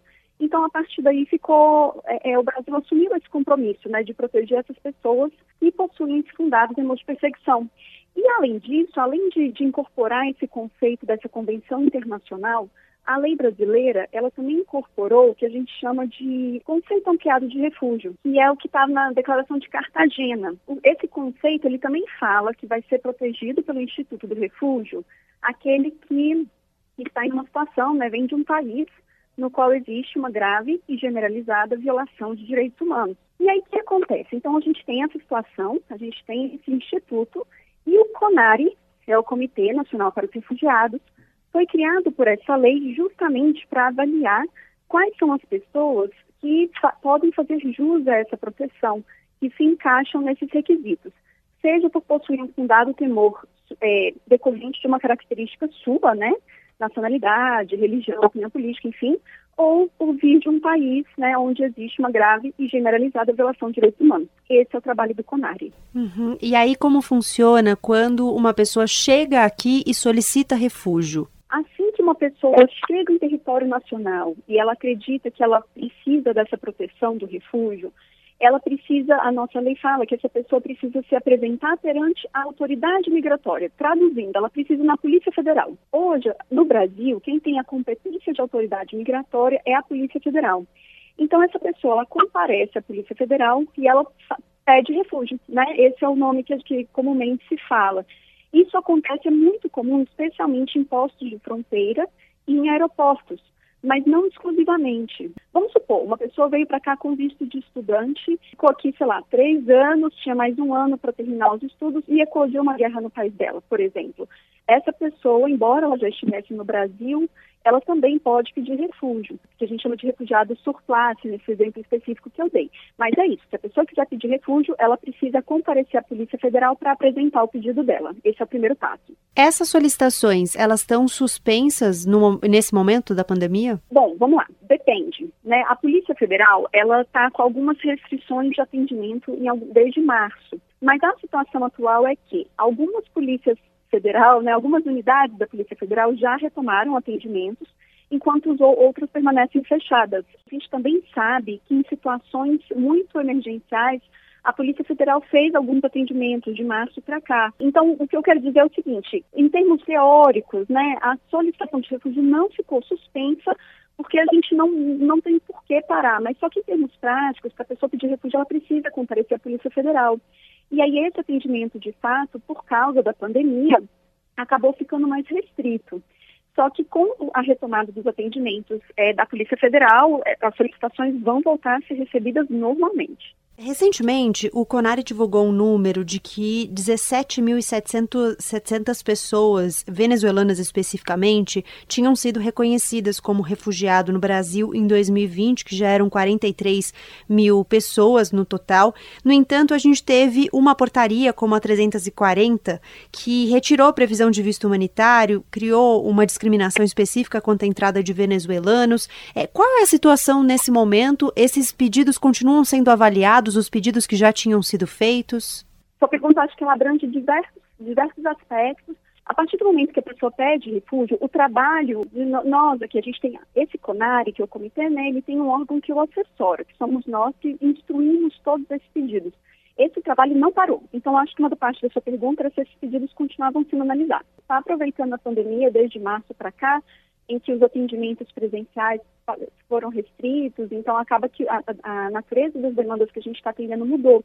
Então, a gente está aproveitando esse tempo para fazer um intensivão na análise dos processos, inclusive. A outra coisa que é importante dizer é que, em relação aos venezuelanos, eles nem precisam, na verdade, de visto para entrar no Brasil. Os venezuelanos, eles simplesmente cruzam a fronteira e entram. A eles é estendido a política que a gente aplica, inclusive, para os países do Mercosul e tudo mais. Então, para o venezuelano, teve uma portaria, até a portaria interministerial número 9 de 2018, que, inclusive, concede autorização de residência para venezuelanos em uma analogia com o que é feito com os países do Mercosul. Então, para os venezuelanos ingressarem no Brasil, não existe nenhum requisito, é só entrar. Tanto é que, em 2018, foi construída, foi estruturada a Operação Acolhida, que é a resposta que o Estado brasileiro fez ao fluxo migratório venezuelano. Que, assim, é, tem vários princípios por trás dessa operação, mas um dos principais princípios é a nossa lei de migração, que é a Lei 13445, ela coloca a regularidade migratória como um dos seus principais princípios. Então, para a gente, é, era, era muito ruim, era inconcebível, era ilegal deixar as pessoas entrarem no Brasil e ficar em situação migratória irregular. Então, a partir desse princípio migratório, de vários outros dispositivos que estão nessa lei, o Estado brasileiro entendeu que, olha, deixa eu tratar a situação venezuelana da seguinte forma. A primeira foi, né, lá em março de 2018, com essa portaria que permite que, caso os venezuelanos cumpram determinados critérios em termos documentais, que na verdade é bem simples, né, depois essa, essa portaria até foi alterada posteriormente, flexibilizando alguns desses documentos, mas é você comprovar que você é venezuelano, tem um documento que tem a sua filiação. E essa pessoa consegue uma autorização é, de residência por dois anos, prorrogada por mais dois anos, enfim. E, eventualmente, essa, essa autorização de residência pode se converter numa, numa autorização de residência por prazo indeterminado. A segunda resposta foi, lá no início eu falei que o conceito de refúgio, a gente tem o, o fundado temor de perseguição da, da Convenção de 51, e a gente tem um conceito ampliado da Declaração de Cartagena, que é grave, generalizada violação de direitos humanos. O que, que aconteceu? O CONARE, que é esse Comitê de Refúgio, em julho do ano passado, né, declarou que existe hoje na Venezuela uma situação de grave e generalizada violação de direitos humanos. Essa declaração né, de grave e generalizada violação de direitos humanos, ela abriu o caminho, aí a gente teve alguns ajustes normativos, internos e tal, mas ela abriu o caminho para um procedimento simplificado de determinação da condição de refugiado. Então, o que, que acontece? Se o venezuelano chegou no Brasil e ele te, pediu refúgio, porque existe uma diferença é, entre você solicitar refúgio e você ser um refugiado, né? Então, ele solicitou refúgio. E só o CONARE que diz quem é refugiado ou não. Com essa decisão do CONARE, se um venezuelano pediu refúgio e ele tinha um documento de identidade dizendo que ele é venezuelano, e, enfim, não tinha histórico criminal, essas coisas, a gente conseguiu fazer um cruzamento de base de dados, é reconhecer a condição de refugiado exatamente o que você falou, de cerca de 40 mil pessoas. Então, essas pessoas hoje são refugiadas essa foi uma análise simplificada, não significa que as outras pessoas que estão na fila, sejam venezuelanos ou não, não terão esse processo analisado. Muito pelo contrário, a diferença é que será um procedimento regular e ordinário de análise que leva um pouco mais de tempo. Finalmente, sobre a questão da fronteira. Como a fronteira, de fato, no início, em março, a fronteira venezuelana foi uma das primeiras a fechar pela questão sanitária. Só que hoje a portaria. Uma nova, né? Ela trouxe algumas flexibilizações e tudo mais. Mas o que é importante dizer? De fato, a, a, se não me engano, a primeira fronteira que se encerrou, 18 de março, se não me engano, foi a venezuelana, porque é a, a fronteira mais movimentada. Só que depois, hoje, a restrição de entrada, ela não, não é apenas para venezuelanos, ela é para quaisquer é, estrangeiros, né? E, e, é muito importante dizer que a justificativa do fechamento da fronteira é sanitário ele não é um, um, fechamento de fronteira relacionado à política migratória, de forma alguma quer impedir a entrada no país de imigrantes. Não é esse o objetivo. E assim que todas as questões decorrentes da pandemia é, arrefecerem, a ideia é que as coisas voltem ao normal e a nossa fronteira continue permeável como ela vem sendo ao longo dos últimos anos, não apenas para o fluxo migratório venezuelano, mas também para o fluxo migratório haitiano, que a gente teve algumas ondas no passado. Queria te fazer uma pergunta sobre as taxas de indeferimento do refúgio. Eu levantei um número com alguns pesquisadores da área e eles falaram em cerca de 60% dos pedidos indeferidos nos últimos três anos, considerando entre 2017 e 2019. Você sabe se Conari confirma esse número? É, eu não tenho de cabeça esses números, mas Geralmente, é, a taxa de deferimento, indeferimento, muitas vezes é mais ou menos 50%, 50%. Agora, com esses venezuelanos, né, provavelmente a balança vai pesar um pouquinho para o deferimento. Isso, assim, Gabriela, isso é relativamente comum por diversos motivos. Muitas vezes as pessoas não sabem é, que o refúgio é uma questão técnica, né? Ele não é uma ferramenta de regularidade migratória.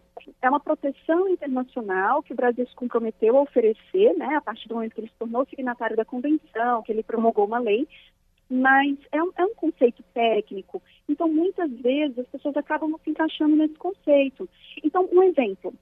Haitianos. A gente sabe que o terremoto que devastou Haiti lá em 2010 foi é, é, é uma situação humanitária muito séria, né?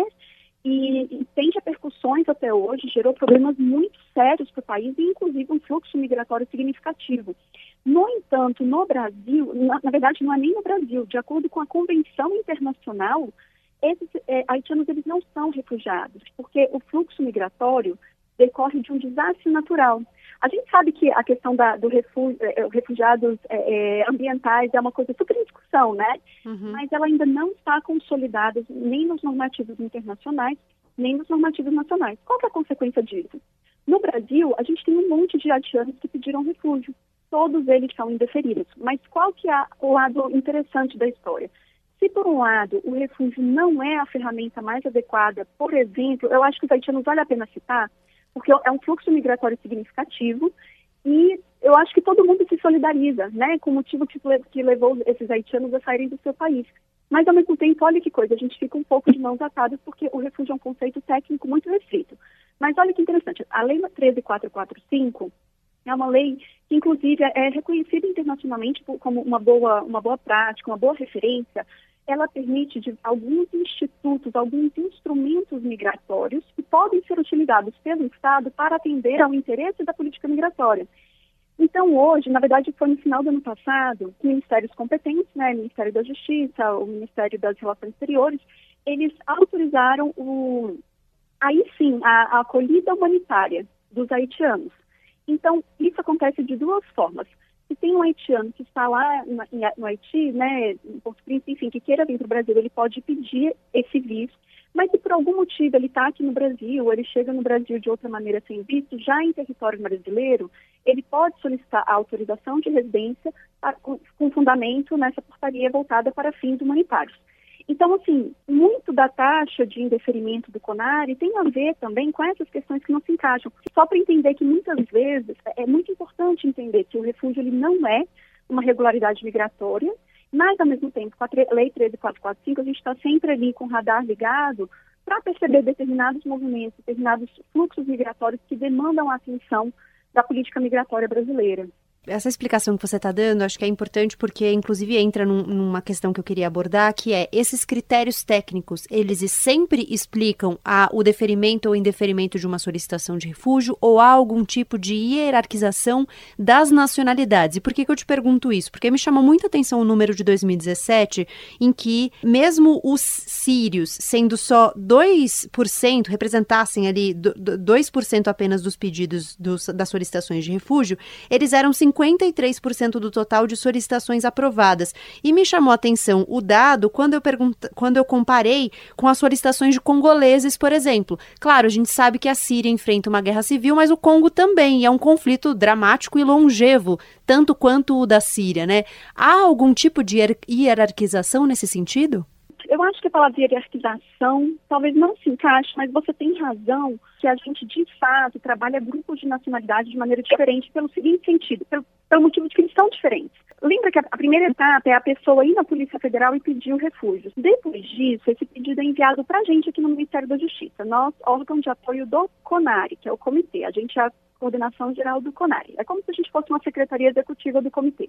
E a gente faz todo o processo de instrução desses pedidos. E como é que isso funciona? A gente, eles preenchem um formulário quando eles vão na polícia, né, pedir o refúgio. Enfim, a gente analisa esse formulário. E aí eu vou fazer só a exceção, aquele quando eu falei que, lembra que eu falei que os, os venezuelanos tiveram um procedimento simplificado, que a gente Sim. conseguiu fazer cruzamento de base de dados? Esses venezuelanos não passaram por entrevista e eles são a única exceção. Todos os demais pedidos de refúgio passam pelo que a gente chama de entrevista de elegibilidade. Essa entrevista é o momento em que um solicitante de refúgio vai estar frente a frente com um servidor público que é treinado especificamente para fazer essa entrevista. Essa entrevista de refúgio é uma entrevista muito específica e muito delicada. Imagina que você está perguntando para a pessoa qual foi provavelmente a pior experiência que ela já passou na vida dela. Qual foi a experiência que quase que ela morre porque ela está viva ali, então a gente sabe que ela não morreu, mas talvez os pais dela tenham sido assassinados, os filhos dela tenham sido assassinados, familiares próximos, a perseguição que ela sofreu, a gente não sabe o nível, enfim, de sofrimento que essa pessoa passou, o nível de violação de direitos que essa pessoa passou.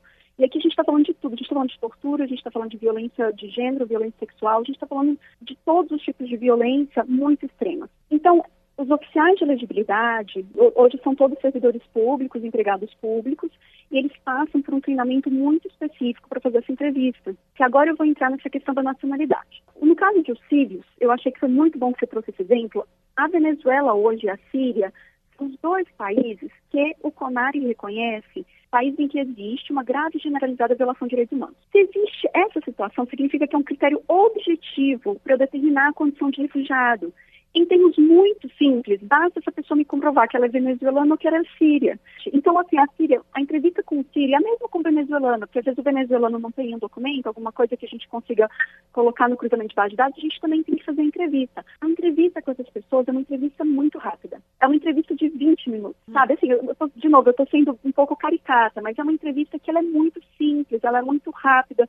Você, o objetivo dessa entrevista não é saber a violação que aquela pessoa sofreu. O objetivo dessa entrevista quer saber, você é sírio, você é venezuelano, você se encaixa em alguma que a gente chama cláusula de exclusão, tem algum elemento que me faça acreditar que você, enfim, cometeu algum crime, alguma coisa assim, etc. É uma entrevista muito rápida. Mas quando a gente pega outras nacionalidades, a República Democrática do Congo, eu achei que você foi muito certeira nos seus exemplos. São entrevistas que às vezes duram duas horas, duas horas e meia porque não são regiões em que exista uma grave generalizada violação de direitos humanos. Então, não existe um critério objetivo de determinação da condição de refugiado. Significa que eu tenho que ir para o critério subjetivo. Eu preciso saber se aquela pessoa tem um fundado temor de perseguição por motivo né, de sua raça, da sua religião, da sua nacionalidade, da sua opinião política, do seu grupo social. Então, isso acaba fazendo com que a entrevista seja muito mais longa. A República Democrática do Congo tem um, um probleminha adicional que muitas pessoas não têm documentos. Porque, muitas vezes, porque precisaram sair. E, assim, é muito importante dizer isso. A lei de refúgio, ela reconhece que o refugiado muitas vezes não tem documento. Porque, imagina, sua casa,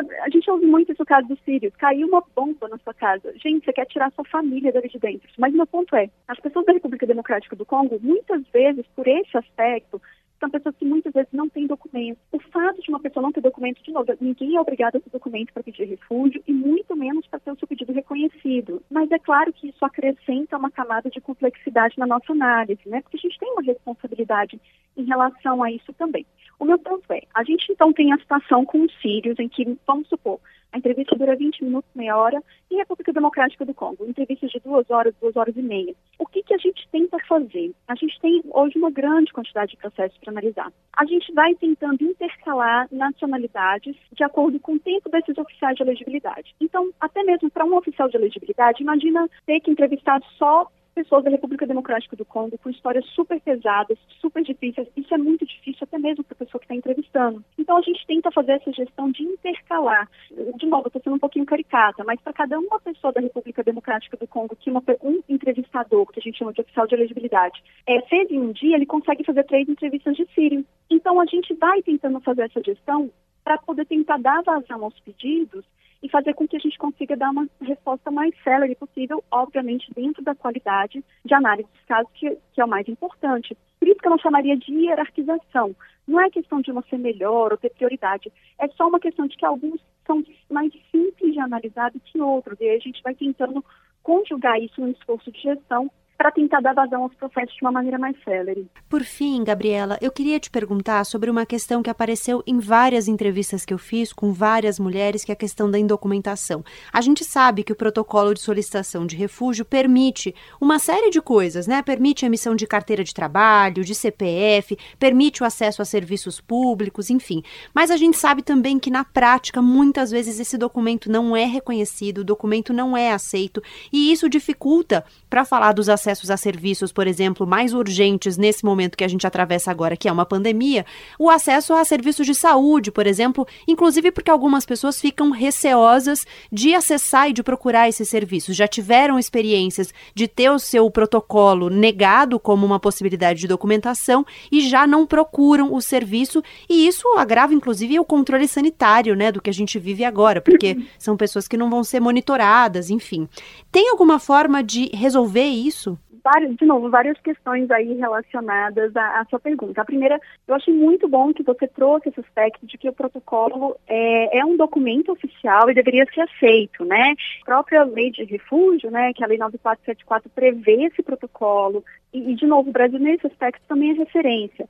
No Brasil, os solicitantes de refúgio, eles têm os mesmos direitos que qualquer outro imigrante. Uhum. A nova lei de refúgio e o seu decreto, né, o 9199, eles inclusive são, o decreto é muito explícito dizendo solicitantes de refúgio possuem autorização de residência provisória. Então, não há dúvidas de que essa pessoa está em situação migratória irregular.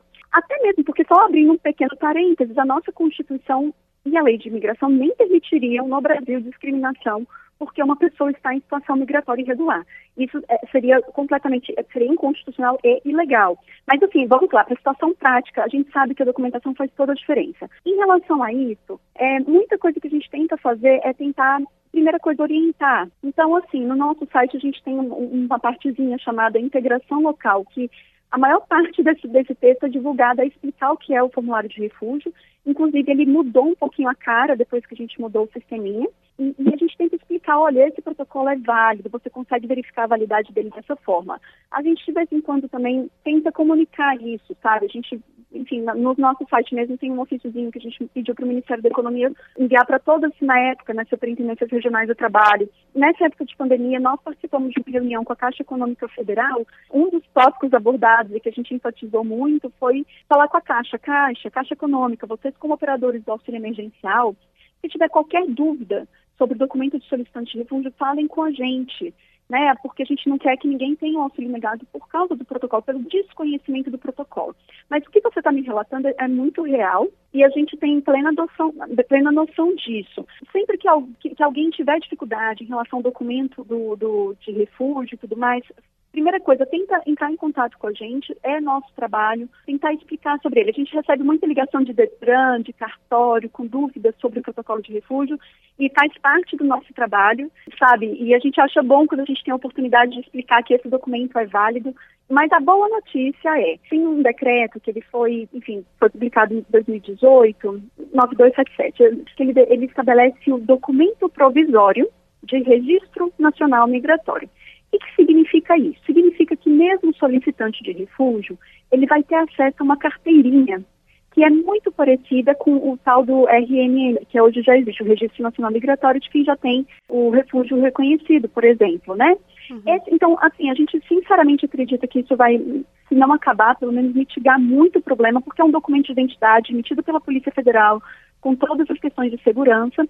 Ele já é emitido em caráter piloto aqui em Brasília, e se der tudo certo, assim que terminarem as restrições de atendimento da pandemia, a gente está numa etapa final para que ele seja emitido em todo o Brasil. E aí, assim, a gente espera de verdade que essa questão da documentação vai ser um assunto para trás, né? Mas, assim, é sempre importante as pessoas saberem. No Brasil tem países que você, né, você pede refúgio, você não pode sair daquela cidade onde você pediu refúgio. Você pediu refúgio, tem que esperar três, quatro meses para pedir autorização de trabalho.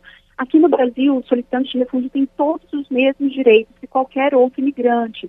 E a nossa Constituição, a nossa lei não permitem a discriminação entre o imigrante regular e, enfim, entre o irregular e o regular em termos de prestação de serviços, especialmente os serviços essenciais, como de saúde, que você mesmo mencionou. Desde a suspensão do atendimento presencial no início da pandemia, o Conari disponibilizou dois canais virtuais de atendimento que continuam disponíveis: um telefone e um e-mail que eu vou deixar na descrição desse episódio. Os dois estão lá.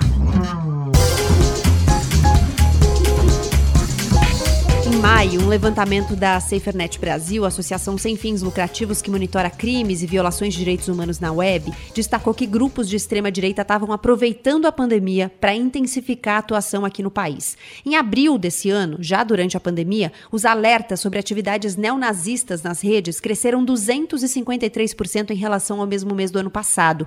O número de denúncias relacionadas à xenofobia cresceu ainda mais, 271%. Foram 67 alertas em 2019 contra 249 neste ano. E não foi só na internet. Também em maio, um caso em São Paulo ganhou repercussão nacional. O angolano João Manuel, de 47 anos, foi assassinado em um ataque de motivação xenofóbica depois de uma briga sobre o pagamento do auxílio emergencial a estrangeiros. Outros dois imigrantes ficaram feridos nesse ataque. O crime em Itaquera, na zona leste da cidade de São Paulo, motivou a saída de outros moradores do bairro. A gente conversa com a Hortense Moanzá, uma dessas moradoras que saiu depois de ameaças. Ela é membro do Conselho Municipal de Imigrantes de São Paulo e conta do trabalho dela durante a pandemia e do enfrentamento à xenofobia, um problema que ela diz precede o coronavírus. Ela chama também atenção para a questão do racismo e diz que os imigrantes e refugiados negros que chegam ao Brasil enfrentam dificuldades extras. Bem-vindo, Hortans. Quem é você? Eu sou Hortans Buimwanza, sou da República Democrática do Congo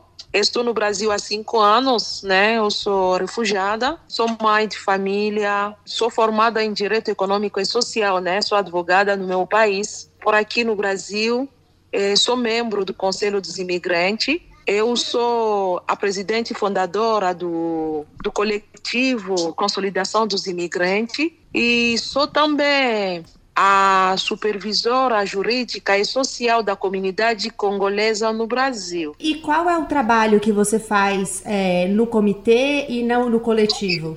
Então, a gente estatua sobre os desafios dos imigrantes congoleses no Brasil. Então, a gente articula em tudo, a questão da documentação, a questão social, a questão da educação, a integração. Então, tudo isso, a gente faz esse papel conjuntamente, né, com apoio, com a colaboração com várias organizações que têm esse papel, né, que trabalha na questão da imigração. Então, na comunidade, a, o, o meu trabalho é limitado, né, só para os congoleses. Uhum. E tem também a ligação com o país, né? E tem algumas coisas que a gente tem que resolver, o questionar o país, questão da documentação também, a questão de segurança também. Então é isso mesmo. Você orienta a população congolesa aqui no Brasil porque eles precisam fazer é, quando fazem a solicitação de refúgio, é isso? Isso, isso, tudo isso faz parte do papel, né, no departamento jurídico. Estava falando que na comunidade é só para as congolesas, porque a comunidade é dos congoleses. Para a consolidação dos imigrantes, isso se, se estende para todos os imigrantes ainda, entendeu? Eu consegui ter a ideia de montar esse coletivo desde quando que eu, eu fui eleita, né, membro do Conselho dos Imigrantes. Como lá o objetivo no no Conselho, né, é de ajudar o governo brasileiro a, a montar uma política pública para os imigrantes. Então, aí eu pensei em ter um trabalho perto do povo, perto dos próprios imigrantes, entendeu? Aí esse papel que eu estou fazendo é quase o que eu faço na comunidade congolesa, mas dessa vez para todos os imigrantes o mapeamento, o trabalho social, orientação. É, eu acompanho também alguns denúncios, é, da, alguns denúncios sobre a xenofobia, o racismo, né? Eu faço orientação dos imigrantes na área do trabalho, que é muitas passam pelos problemas, sabe, né? É o problema do emprego, quando acaba o emprego, tudo isso. E, então eu acompanho, eu indico também, dá um apoio, né, para poder resolver essa questão. Eu quero entrar um pouco nessa questão da xenofobia e do racismo. Como é que tem sido isso durante a quarentena? Você tem observado que há algum crescimento dos casos? Aqui em São Paulo a gente teve o assassinato, né, de, de um homem angolano. Como é que vocês têm observado isso nesse período, desde que começou a pandemia? A questão não é aumento só na, na, na, no momento da pandemia, entendeu? É, desde o início, desde a minha chegada no Brasil, eu percebi que a questão racial, né, a xenofobia são os grandes desafios que os imigrantes negros enfrentam, entendeu? Porque ao chegar no Brasil, o desafio do negro brasileiro é a primeira coisa que o imigrante negro abraça aqui no Brasil. Mas só que eu tinha percebido nesses cinco anos que eu morei aqui, e que eu vivia lá na Zona Leste, que eu não estou aí mais, né? Que eu saí. Eu percebi há dois anos. Você morava né, na Zona Leste uma... de São Paulo. Isso, lá na Itaquera. Agora eu saí de lá, né? Eu saí de lá também fugindo dessa perseguição xenofóbica. Eu percebi que há dois anos, né, passado, subi. Foi há dois anos que subi. Quando eu falo que subi, é que esse exato, essa discriminação ficou muito presente na nossa vida que essas agressões ficou bem na cara da gente, entendeu? Ficou bem na cara da gente. A gente podia ser vítima do crime da xenofobia pelos motoristas de ônibus, entendeu? É no mercado, na feira, na rua, quando você anda, dos vizinhos. Aí são as pessoas bem conhecidas, as pessoas que convivem com você, falando algumas palavras, entendeu, né? Que vai nesse sentido, tipo, você tem que voltar para o seu país, você vai na feira, talvez só perguntar um preço, aí as pessoas te tratam de um, de um jeito. Lá na Zona Leste tem um grande número das pessoas, dos imigrantes que estão sem emprego. E eles fazem um trabalho autônomo a maioria são vendedor, por exemplo, lá no Braz. Tem motorista que não quer parar para pegar eles com mercadoria. O maltrato, falta de respeito, a humilhação na plataforma de ônibus lá, na estação do metrô Altura Vinho, entendeu? Aí eu falo esse de dois anos passados porque isso ficou bem na cara da gente que você nem pode reclamar, que você não, não nem pode se defender quando quer se defender. Aí eles Larga isso na sua cara, volta para o seu país. Você está aproveitando do Brasil, você está enchendo, né, sabe, o saco da gente. Você está pegando tudo dos brasileiros, recebe o, tudo o carinho, todo o apoio do governo brasileiro, enquanto o povo brasileiro está sofrendo. Então, passando disso, entendeu? Na última anos, a gente vivenciou muitas agressões ainda físico dos imigrantes, invasão, invasão das casas dos imigrantes, assalto estava muito alto no ano passado lá na zona leste. É, então essas casas assim, até que no, no maio, né, aconteceu uma agressão com três imigrantes. E essa agressão levou à morte o angolano João Manuel, entendeu? Essa agressão envolveu três nacionalidades africanas, mas o angolano não sobreviveu dessas é, feridas. Entendeu? Eles foram esfaqueados. Esfaqueados por quê? Uma questão xenofóbica, porque o brasileiro, no seu raciocínio, ele estava acreditando que o imigrante não pode ter direito ao auxílio emergencial. Para ele, os imigrantes recebem apoio do governo brasileiro, que a gente, para ele, os imigrantes recebem um valor, um custo de ajuda. Além disso, eles recebem de novo auxílio emergencial, não podia.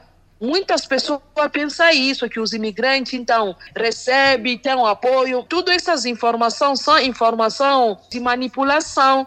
Pela integração dos imigrantes, não tem uma particularidade assim, entendeu? Os imigrantes são integrados como cidadão no Brasil e eles beneficiam de todos os direitos sociais igual aos brasileiros e talvez menos, que fica difícil pela parte da documentação, por falta de X documentação, o imigrante não consegue acessar. A questão de auxílio emergencial, por exemplo, muitos imigrantes não conseguiram.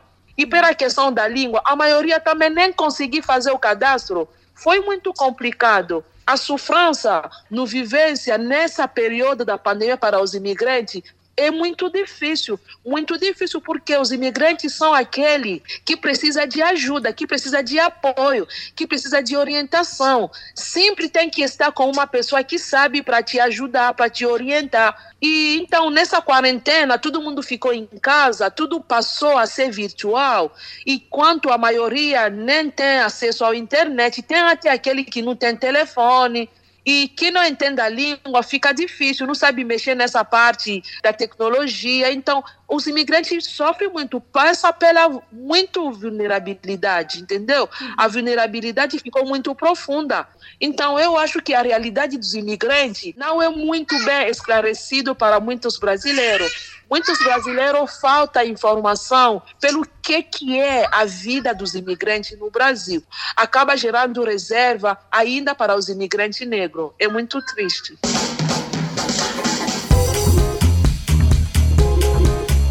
Apesar de o preconceito ou discriminação de raça, cor, etnia, religião ou procedência nacional ser crime previsto na lei brasileira, os casos de xenofobia dificilmente são punidos como tal. Não só porque muitos imigrantes e refugiados não se sentem seguros para denunciar, mas também porque muitos agentes públicos envolvidos no recebimento das denúncias não estão preparados para recebê-las e tipificá-las. A indocumentação agrava esse cenário, assim como dificulta o acesso a tantos outros direitos. É para ela que a gente olha agora, primeiro numa conversa com a Patrícia Villen. Bem-vinda, Patrícia. Conta, por favor, quem é você. Obrigada pelo convite e pela oportunidade do diálogo com você e com os ouvintes.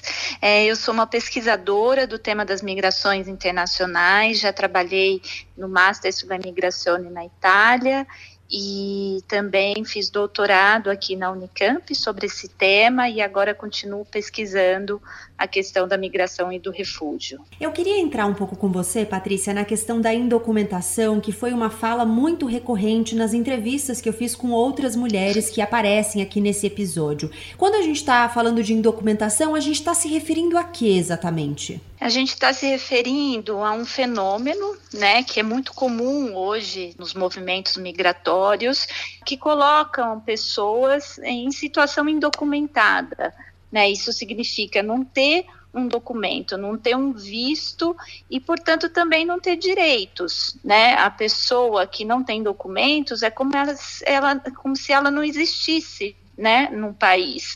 Ela não tem uma personalidade jurídica.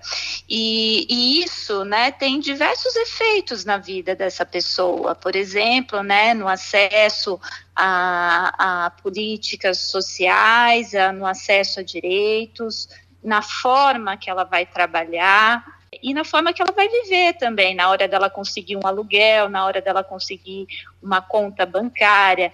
Então, isso tem né, efeitos muito perversos na vida dessas pessoas. Como eu te disse, é um fenômeno que está presente hoje mundialmente, né, né nos movimentos migratórios. A gente, né, que está pesquisando o tema, a gente percebe isso, o quanto, na verdade, essa indocumentação é uma forma de migrar hoje, uma forma de permanecer no país. Isso significa também que essas pessoas estão vivendo, né, numa situação de extrema vulnerabilidade, né, porque é, se você pensa, né, nós vamos pensar aqui nos grupos mais vulneráveis no Brasil, por exemplo, né, o, os negros ou, né, os trabalhadores de baixa renda, etc. Essas pessoas já têm documentos, né, são pessoas, são cidadãos, digamos, reconhecidos pelo Estado brasileiro e elas já enfrentam enormes dificuldades né, no acesso a direito, à cidadania. E você pode imaginar, então, como essas dificuldades são redobradas para quem não tem esse direito, né, enquanto personalidade jurídica, né, ou seja, não é uma pessoa, né, é uma pessoa que existe concretamente, né, ela deveria ser reconhecida, mas na prática é como se ela não existisse nesse estado, né, de direito. É, na sua pesquisa, você fala um pouco da situação kafkiana do, dos indocumentados, né? Quando a gente pensa num momento em que a própria burocracia está mais inacessível, né? Pelo momento que a gente vive agora, de uma pandemia, é essa coisa de você ficar nos labirintos burocráticos, ela se agrava? É, certamente, né? O que acontece acontece é que essa pandemia, pandemia ela significa uma piora uh, adicional nessa situação né, já complicada dos refugiados e dos imigrantes que não têm documentação. É, por exemplo, aqui no Brasil, né, diferente de outros países, esses imigrantes refugiados eles têm direitos à, ajuda emergencial, né, que foi criada nesse contexto da pandemia.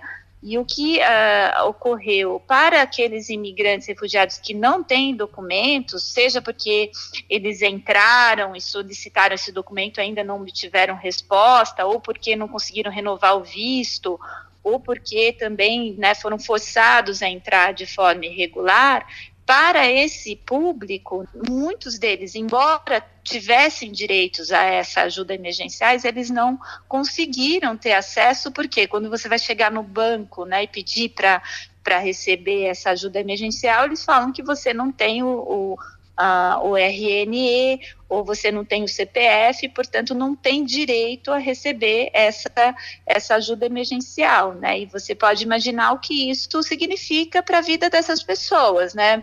Milhares de pessoas que foram colocadas, digamos, numa situação de desemprego, pessoa que ficou sem renda, que até tinha um pequeno negócio e que esse negócio agora, no contexto da pandemia, não está funcionando, ou seja, são pessoas que necessitam, né, muito dessa ajuda e por razões burocráticas, como você disse, que vão ser acentuadas nesse contexto, né, em que as instituições é, que são uh, que, que são provedoras desses serviços elas fecham, elas reduzem o horário, né, nesse contexto essas pessoas ficam ainda mais né, com dificuldade de conseguir o acesso a direitos, né? E isso significa fome para essas pessoas, isso significa situação de rua, né? Isso significa exposição à violência, exposição a você ser obrigado a trabalhar, a, a, aceitar um trabalho, digamos, com condições indignas, né, e forçadas, digamos assim, para você executar uma tarefa.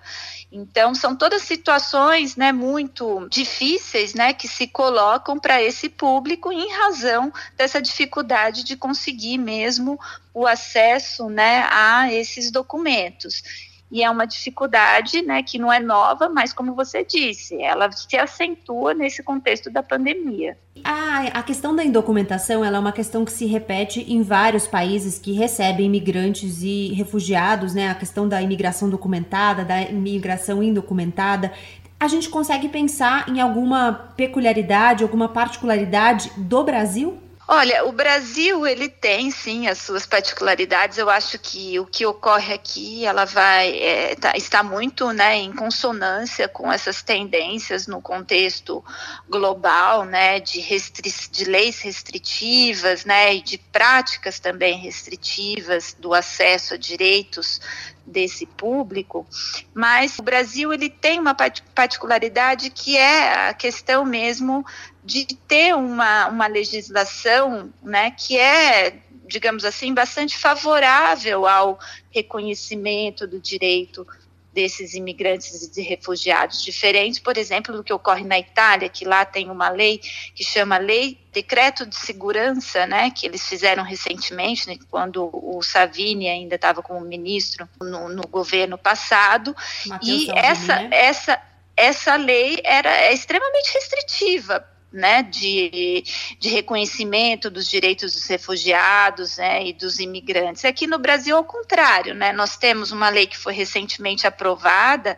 em 2017, que né, ela, ela, ela, ela foi aprovada devido né, a uma pressão muito forte da sociedade civil e entidades que representam esses imigrantes, e foi uma lei muito pensada também, né, inspirada em outros países aqui da América Latina, como a Argentina, Argentina e que é, prevê também hipóteses de acolhida humanitária para autorizar a residência, né? E além de, como eu disse, né, facilitar o acesso né, a, a, do imigrante do refugiado a políticas né, sociais, a direitos sociais, mesmo daqueles que estão sem documentos no Brasil. Mas o que ocorre, né, isso, essa dificuldade que você encontrou nas suas, é, nas suas entrevistas, né, com pessoas que estão lidando, digamos assim, é, na linha de frente aí com esses imigrantes refugiados que, que estão demandando serviços, é que eh, depois, né, o acesso a esses direitos é uma outra história, né? Embora a gente tenha esse respaldo da legislação, na prática, né, existem é, mil obstáculos e manobras até também, né, jurídicas e administrativas que impedem os imigrantes de acederem de, de, terem acesso a esses direitos, né?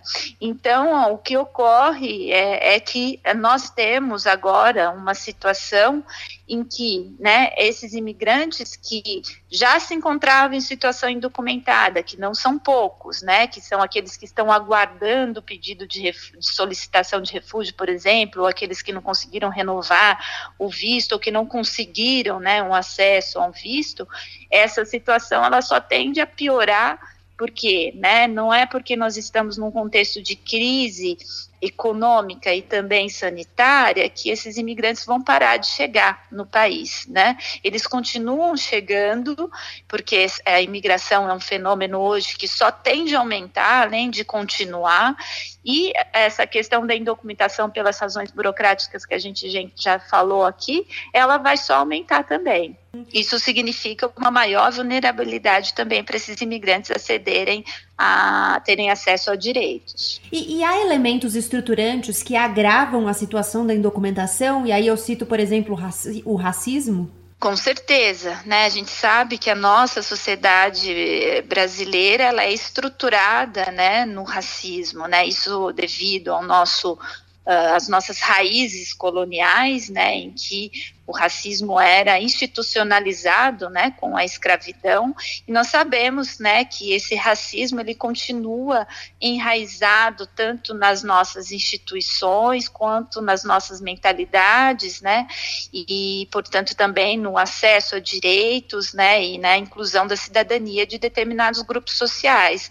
O que ocorre, né, é que esses imigrantes, né, que nós temos hoje no país, que são imigrantes imigrantes que são provenientes de países que a gente chama da periferia do capitalismo, né, não são os países pobres, muitos desses imigrantes não são brancos, né, como eram no passado os europeus, têm uma fé religiosa diferente, né, da cristã ocidental, e esses imigrantes eles também, né, acabam sendo alvo desse racismo, né, que se eh, prolonga hoje para esse grupo social.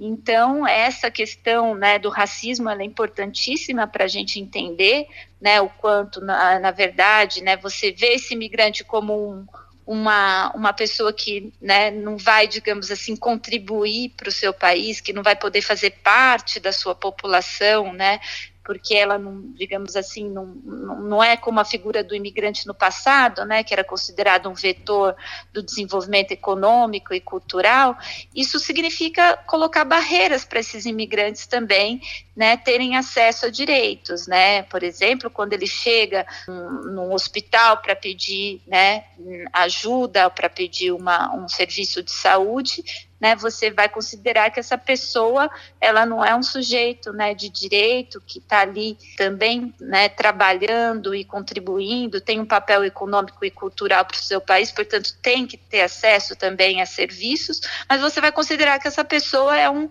que a gente chama um outsider, né, um que deve ficar de fora, né, não deve compor né, o que a gente chama né, da, da nação. Então, isso acaba sendo uma dificuldade, né, uma barreira né, para que esses imigrantes tenham acesso a direitos, né, e possam ter uma, uma, estruturar a vida no Brasil de uma forma digna, né, e também com reconhecimento da sua cultura e do seu papel econômico.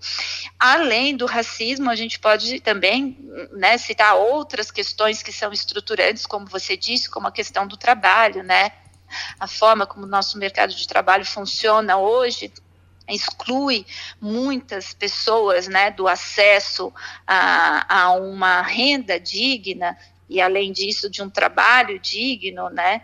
Então esses imigrantes também acabam, né, sofrendo, digamos assim, essas esses problemas estruturais que já fazem parte da nossa sociedade, né, incidem também diretamente sobre essa população imigrante e refugiada. A minha pergunta final ela tem um pouco a ver com isso, porque eu acho que tem dois aspectos interessantes que você traz na sua pesquisa quando a gente olha para a questão de gênero. Um é como a divisão sexual do trabalho se reflete, né, quando a gente pensa nessa mão de obra é, indocumentada, é, e a outra é o desequilíbrio de gênero nos dois polos da imigração quando a gente pensa na documentada e na indocumentada. O que você observou olhando para esse recorte de gênero? É, a questão do, do gênero ela é, é, transversal, né? Qualquer questão né, social que a gente analise, né? E também da imigração. O que ocorre, né, na migração, como você disse, é que nós temos hoje, é, né, já há algum tempo no país, uma, uma porcentagem muito baixa de mulheres que se inserem em postos mais qualificados do nosso mercado de trabalho, né, mulheres imigrantes e refugiadas.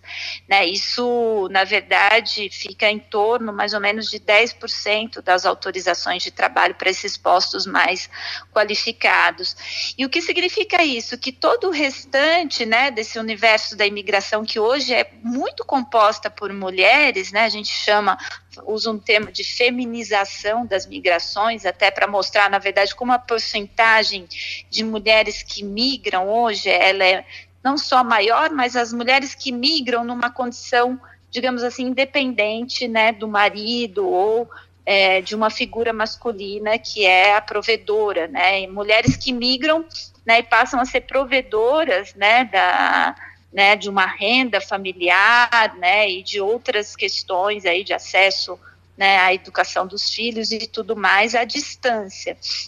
Então, essa é uma questão hoje que fica bastante evidente né, em todas as estatísticas sobre imigração, mas o que ocorre é que a gente né, percebe que essas mulheres elas acabam se inserindo em nichos particulares né, de, de empregos, sobretudo no trabalho doméstico, mas também de cuidados, né, além de outros como a indústria têxtil, né, que são trabalhos muito, digamos assim, é, que são mais desvalorizados, né, né na, se você pensa em termos de salário, e que também, né, é, são expostos muitas vezes a Uh, abusos, né? Por exemplo, se você pensa o trabalho doméstico, a situação de uma doméstica que está só em contato com o núcleo familiar ali da, do empregador e que depende dele para conseguir a documentação. Isso também expõe essas mulheres a um isolamento, digamos assim, social que é, provoca também né, uma vulnerabilidade maior para determinados fenômenos, né, como a exploração, o número de horas trabalhadas por dia e tudo mais. Então, acho que essa questão né, da, do gênero, para a gente pensar em imigração, ela é muito importante no que se refere né, à mobilidade dessas imigrantes. Também a gente pensa na violência que elas são expostas, né, por exemplo, em modalidades hoje que a gente percebe muito da migração nessas fronteiras, né, de pessoas que caminham para atravessar as fronteiras, você imagina né, o que, que significa isso para uma mulher né, que migra, ou seja, essa exposição à violência e outras formas de, digamos assim, é, de forçarem essas mulheres a, a determinadas condições de vida, né, que estão relacionadas a essa as relações de sexo, né? Por exemplo, o casamento forçado para conseguir documentação e tudo mais. Enfim, tem um universo de questões aí é, muito importantes, mas essa questão do emprego ela é estruturante também, porque quando essa mulher consegue se inserir num trabalho que ela consegue uma renda para se manter, para ter um aluguel, ela tem menos dependência, né, de um, de um marido ou de uma figura masculina, assim, para poder né, se estruturar. E isso é fundamental para que essa mulher né, seja menos exposta né, a fatores de violência, fatores de abuso, né, de exploração, etc.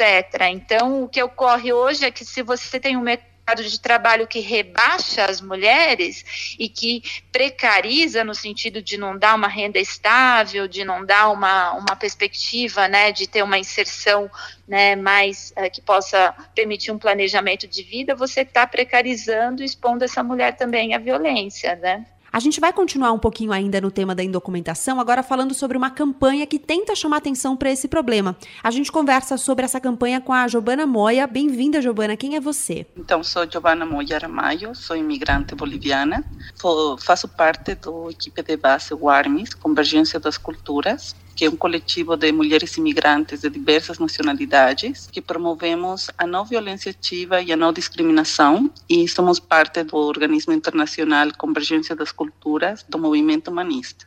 Eu queria, antes de tudo, te perguntar um pouco sobre o trabalho que vocês fazem na ORMS. O que exatamente vocês fazem? Qual é o trabalho de vocês? Como é que vocês atuam? Então, nosso coletivo iniciou em 2003 se, eh, denunciando e visibilizando o tema da violência obstétrica contra as mulheres imigrantes, também colocando na pauta eh, o tema do respeito às práticas e saberes tradicionais. Eh, porém, depois eh, fomos abrindo diferentes frentes de saúde, não, frentes de ação, não? Então, temos um frente de saúde que fala sobre o acesso ao SUS, eh, sobre o tema de como trabalhar a interculturalidade na saúde, depois temos outro frente de ação que é sobre economia solidária. Temos um frente de ação que é a Quita Armes, que é um grupo de mulheres que toca música andina. Eh, que o intuito deste grupo é visibilizar a presença não, das mulheres imigrantes na cidade de São Paulo e através da cultura tentar construir esse diálogo.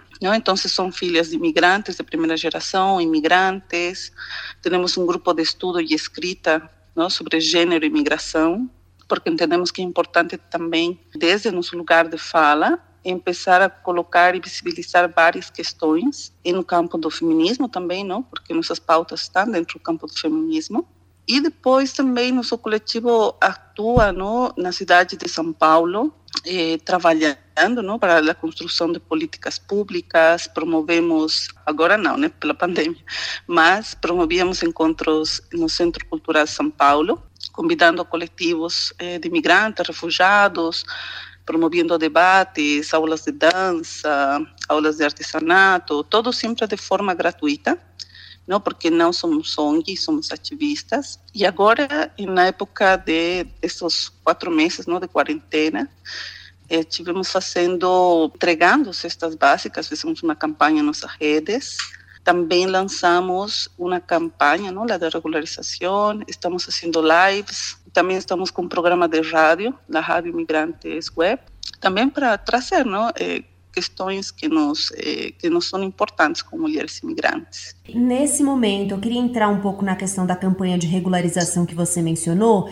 O que é exatamente essa campanha? Quais são as demandas? Eh, acho que vou dar um pequeno contexto que quando começou a época da pandemia e começamos a receber diferentes eh, solicitações não, de ajuda de mulheres em nossa rede, fizemos um mapeamento eh, sobre como está afetando não, as, eh, o Covid às mulheres e o que elas precisavam.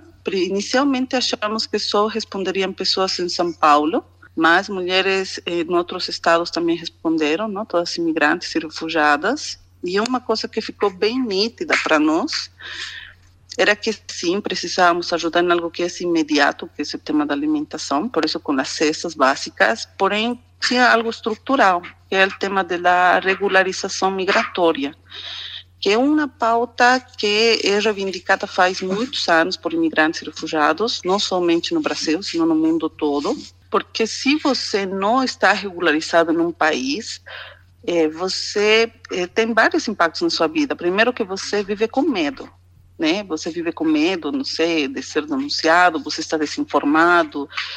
E, e então, facilmente, estas pessoas podem ser eh, vulneradas em seus direitos, não? também colocadas em trabalhos em condições análogas à escravidão. E também eh, não têm acesso à assistência social, não, não procuram ajuda por essa condição migratória nem sequer procuram ter um CPF, uma situação de muito medo para essas pessoas? Então vivem como nas margens da sociedade. Por isso pensávamos que era importante sumarmos a um movimento que estava eh, nascendo já na Espanha, não, em Portugal, pedindo a regularização já dos imigrantes. Então, o que nosso coletivo fez foi trazer essa proposta aqui no Brasil, convocando a sociedade civil e outros coletivos a sumar-se junto com a gente.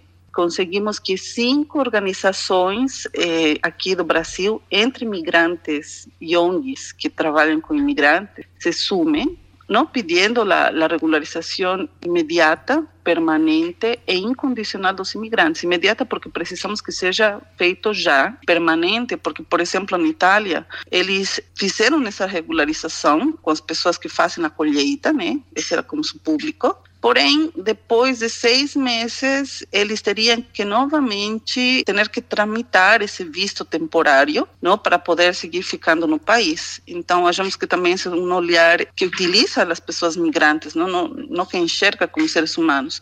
Por isso, achamos que essa regularização tem que ser permanente para que os e as migrantes que desejem eh, fincar residência aqui no Brasil possam fazê-lo. É incondicional porque, por o contexto no qual estamos, eh, tem eh, demandas não, dessa burocracia para você regularizar-se que não se pode conseguir nesse momento. Primeiro, porque é caro, muitas pessoas estão desempregadas. E segundo, porque eh, tem muitos consulados que não fazem esse tipo de ajuda para os imigrantes e refugiados de, de conseguir papéis que a Polícia Federal pede. Não? Então, nossa demanda se centrava aí. E essa campanha, ela é uma campanha que está acontecendo, você, você mencionou que acontece em outras partes do mundo também, mas aqui no Brasil, é uma questão independente do Brasil ou há diálogo com países vizinhos? Como é que isso funciona? Bom, agora estamos em uma ação regional, né, pela regularização já, onde eh, organizações de Peru, Chile, Bolívia, Argentina e Brasil, organizações de imigrantes, estamos articulando essa ação regional não fazendo algumas eh, ações, porque entendemos que não é uma questão de determinados países, sino que é um problema que está no mundo inteiro. Então, essa regularização, eh, bom, essa campanha de regularização regional tem mais de 25 organizações que estamos realizando diferentes eh, atividades para visibilizar esse tema. Especificamente agora na pandemia, a questão da indocumentação é, é uma e da não regularização, né? É uma questão também preocupante para o acesso a serviços, por exemplo, gente que tem deixado de acessar é, cuidados com a saúde ou serviços de saúde por receio.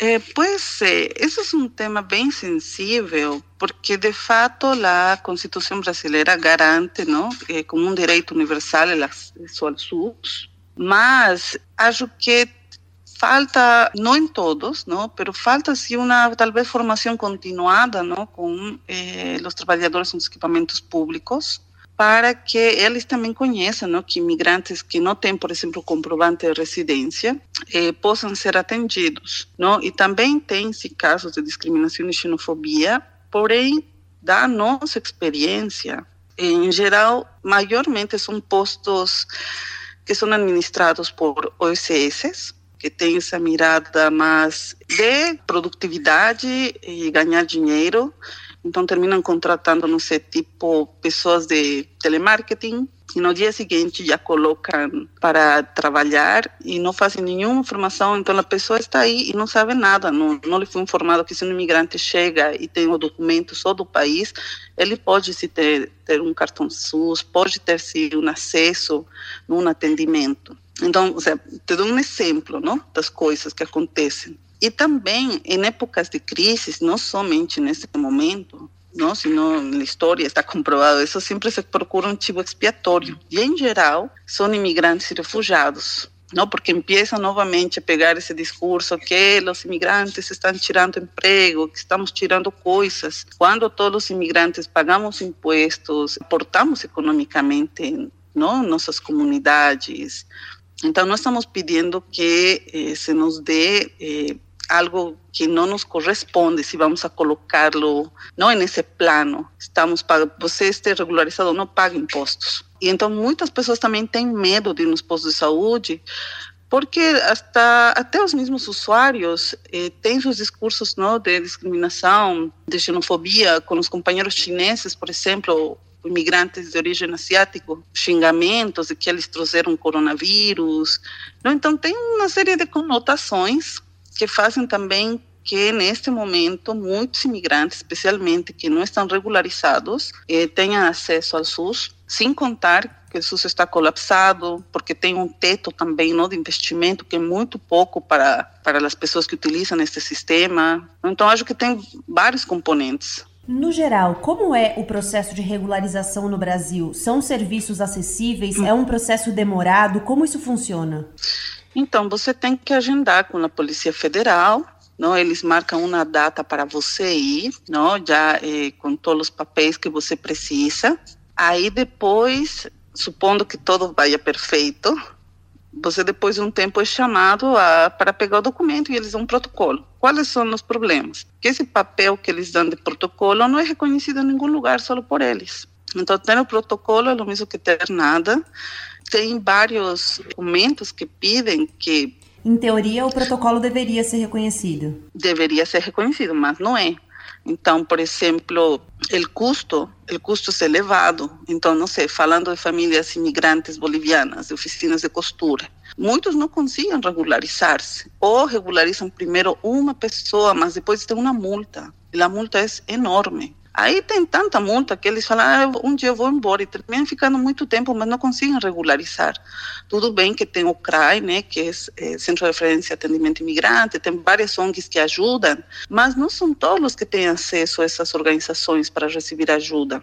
E acho que, que é importante ressaltar isso, não? A dificuldade em conseguir os documentos que eles pedem, que já igual uma questão que os imigrantes eh, faz muito tempo estamos levantando é que deveria ser uma organização civil que faça esse tema da regularização e não a Polícia Federal, porque a Polícia Federal eh, entra não neste papel quando na ditadura se faz o Estatuto do Estrangeiro e se veia o imigrante eh, não um possível inimigo, e aí muda em 2016 com a nova lei de migrações, mas mantém a Polícia Federal fazendo esse papel. Então, a polícia, você sabe que já eh, as pessoas têm medo. E já aconteceram de relatos de pessoas ir com todos os papéis e a pessoa que atendeu ela porque também tem terceirizados no dentro, falou que faltava alguma coisa, porque tem uma coisa que se chama discrecionalidade, que é um vazio legal que permite a pessoa que está atendendo você, se, se ela entende que precisa pedir algo mais, ela vai pedir para você.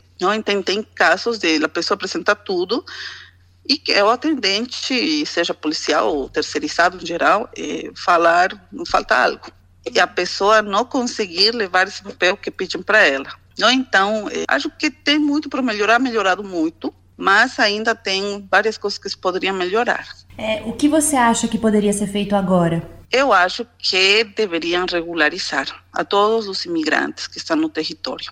¿No? Imigrantes, refugiados, porque é, uma, é um contexto de pandemia. Se você pensa também no cuidado da saúde coletiva, você tem que pensar em cuidar a todos os que estão no território. Se você não regulariza essas pessoas, então essas pessoas eh, também podem ser um foco, não? Eh, dentro dessas comunidades, onde você não vai poder controlar o vírus. E essas pessoas precisam ter acesso à saúde, precisam não ter medo de procurar ajuda. E também os imigrantes e refugiados estão agora uma campanha, não? para que os dados que são levantados se visibilize quem são imigrantes, de que país são, porque esses dados cruzados também ajudam no ao combate eh, nesta pandemia. Então, acho que por um contexto de, de saúde, de cuidado coletivo, se é que não querem pensar em direitos humanos, é importante sim regularizar a todos os imigrantes e imigrantes eh, que estão no território, que inclui refugiados, né? E a gente termina com a história da Joana Ibrahim. Passaram por aqui venezuelana, boliviana, congolesas e agora uma mulher síria que conta como tem enfrentado a pandemia, mostra como essa troca nos enriquece como sociedade. Ela faz parte de um negócio social que envolve refugiados e imigrantes de várias nacionalidades e vai contar também sobre isso pra gente. Oi, Joana, bem-vinda. Quem é você? Meu nome é Joana Ibrahim, eu sou refugiada da Síria, cheguei no Brasil em 2015 e agora estou em São Paulo uh, fazendo projetos com refugiados. Joana, qual é hoje o seu trabalho? Eu trabalho hoje como Open Taste. Open Taste é uma plataforma de delivery para vários refugiados, como da Venezuela, da Síria, da Armênia, da Colômbia, da Venezuela, Congo e do, uh, do México, refugiados imigrantes. E a gente tem uma plataforma que a gente faz a comida e vende pela iFood, pela Rappi, para pessoas conhecerem esses culinários e também a gente conseguir gerar renda para ela. Quem são as pessoas que trabalham com você nesse projeto? Então, eles são estudantes imigrantes, como eu te falei, eles estão vindo da, de vários países e a gente está fazendo comida, culinária de várias culturas e para a gente apresentar nossa cultura. Por que você veio? Qual, como foi a sua decisão de vir para cá? Bom, na Síria começou aqui em 2011 e estava começando a ficar muito mais difícil cada ano mais. E em 2014 sair porque a, a situação estava bem inseguro, é, eu passei em várias situações que estava bem perigosa para minha vida e eu tinha que sair mesmo para me proteger e para começar uma nova vida também com segurança e com esperança. E tem um motivo para você ter escolhido o Brasil? Então, o Brasil foi uma escolha foi por, por dica do meu primo que ele chegou antes de ir para cá e também eu estava precisando estar em um país alegre. O Brasil é um país alegre que faz bastante esporte, ele é um, um país que é mais quente, então eu queria é, estar num país que eu fico feliz, sabe? E como foi a sua chegada? Como é que foi quando você chegou aqui? Você se sentiu de fato acolhida pelo país? Sim, com certeza. Eu cheguei aqui é, é, em 2015. Eu cheguei do, do, do, do Damasco que estava com neve. Eu cheguei aqui que estava bem quente. E realmente foi acolhimento muito legal. Eu morei com uma família brasileira bem na interior do Paraná inicialmente foi bem acolhida mesmo. Você veio sozinha? Vem sozinha. Você tem que idade? Eu tenho 32 hoje. E o que você fazia na Síria? Eu trabalhei na parte administrativa, é, relações públicas, eu fiz bastante freelancer. Então, eu trabalhei nessa, nessas áreas mesmo. Você sente falta dessa área? Você tem vontade de voltar a trabalhar nessa área? Eu trabalho hoje nessa área. No Open, no Open hoje, eu faço parte administrativa da empresa faço o que, que eu sabe fazer, né? Ah, então hoje você voltou para sua área de, de atuação inicial. Isso, é porque assim, não vintage quando a gente trabalha bem na cozinha, tem que ter uma pessoa que faz a parte administrativa e marketing, tudo isso, né, para é, para desenvolver o um negócio, para conseguir ajudar as pessoas ao longo tempo, né? Desde que você chegou, você trabalhou com outras coisas? Como é que foi esse processo desde você chegar no seu trabalho atual? Bom, quando eu cheguei, comecei a trabalhar com comida inicialmente. Eu estava, eu cozinhando? Cozinhando, isso. Mas aí, depois que eu comecei a trabalhar um pouquinho, eu vi que também não era a minha área, a área minha, né, da, de cozinhar e tudo. Mas ao mesmo tempo estava ajudando uma família em integração cultural aqui, aqui no, é, na Minas que eu também mudei para Minas eh, depois do Paraná, e daí é, eu vi que tem uma necessidade de conectar refugiados com brasileiros e foi a minha primeira ideia de fazer um aplicativo que conecta os dois. Agora o aplicativo não deu muito certo e aí acabei mudando para o OpenTation, onde consigo acolher várias famílias que cozinham, que gostam de cozinhar, que sabem fazer uma comida bem gostosa. É, e aí ele fornece um apoio é, estrutural, então a gente aluga e cozinha para eles, a gente, eles não precisam ter nenhuma, nenhum risco disso.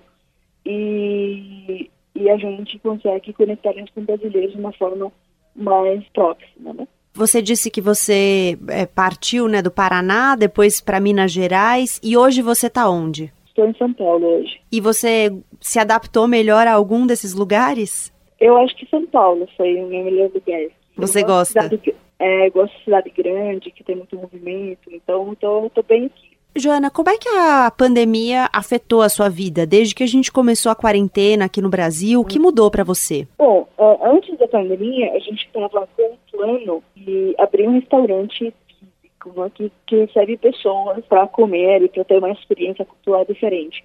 Agora a pandemia paralisou esse plano, só que a gente acabou é, fazendo apenas o delivery, né? A gente fomos fazendo apenas o delivery para conectar atrás da comida é, que chegar em casa das pessoas. E, e, você tem planos futuros? Vocês pretendem retomar essa abertura do restaurante ou hoje você já Sim. adaptou para outro caminho? Não, a gente pretende retomar esse plano de restaurante porque eu acho que o contato com pessoas, né, a experiência em si que a gente já tinha até validou em 2008, quando a gente recebemos uma vez por semana as pessoas para comer comida foi super legal. Então a gente realmente quer voltar para isso, mas por enquanto não estamos fazendo delivery pelo iFood e Rappi, né?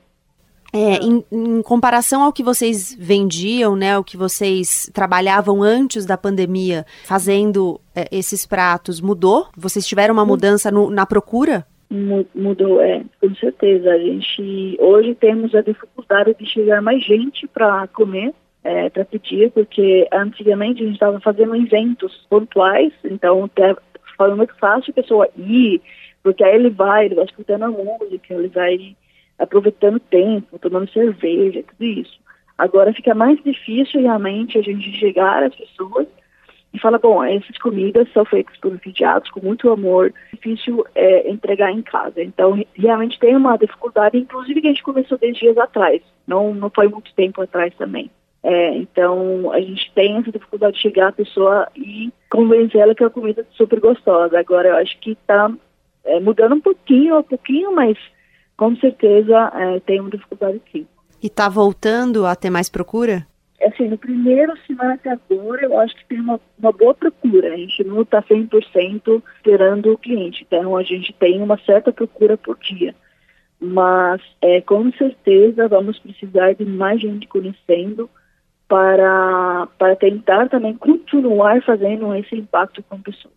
A gente sabe que a pandemia mudou, precisou de uma série de adaptações aí na vida de muita gente. Eu queria te perguntar se de alguma forma impactou as questões relacionadas à sua documentação. Eu acho que sim. É, impactou porque eu estava fazendo a minha residência é, permanente quando antes da pandemia, né?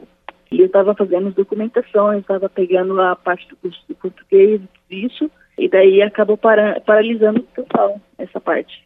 E tem previsão para você saber como vai ficar? Não, não tem previsão não.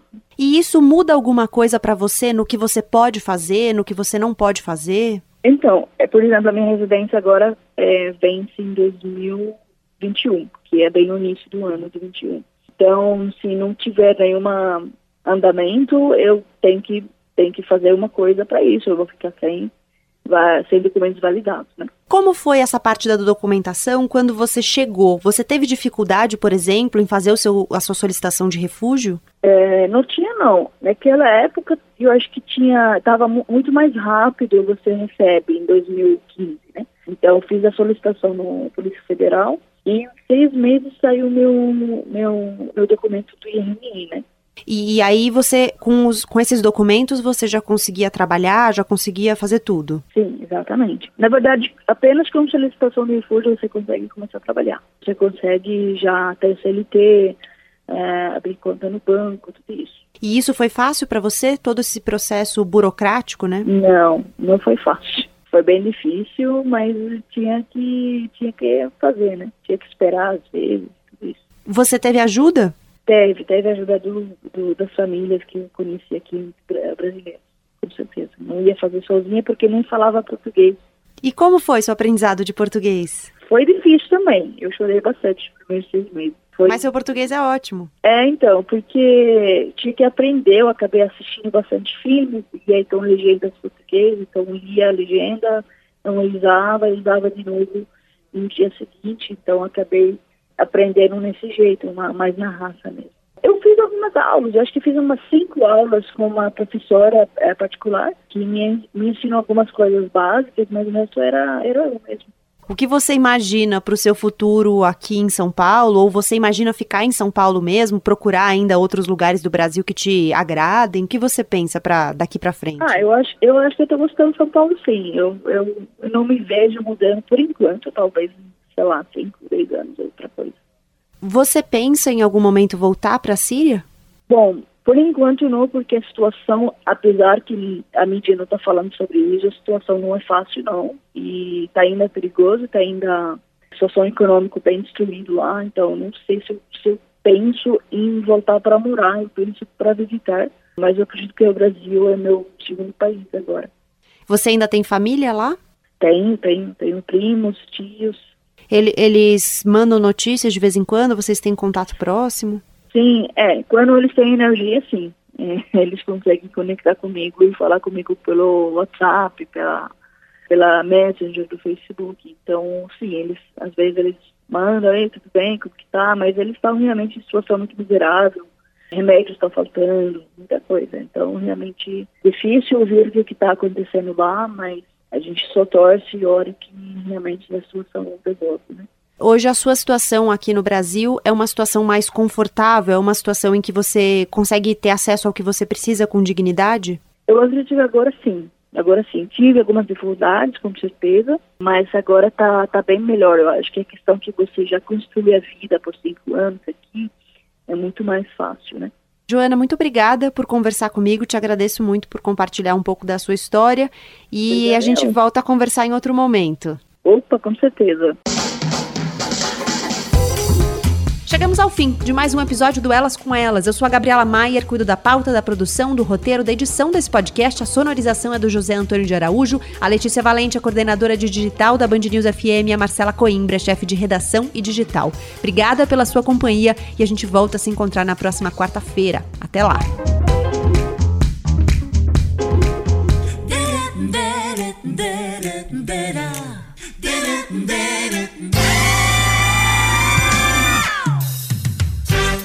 Elas com Elas. Na Band News FM.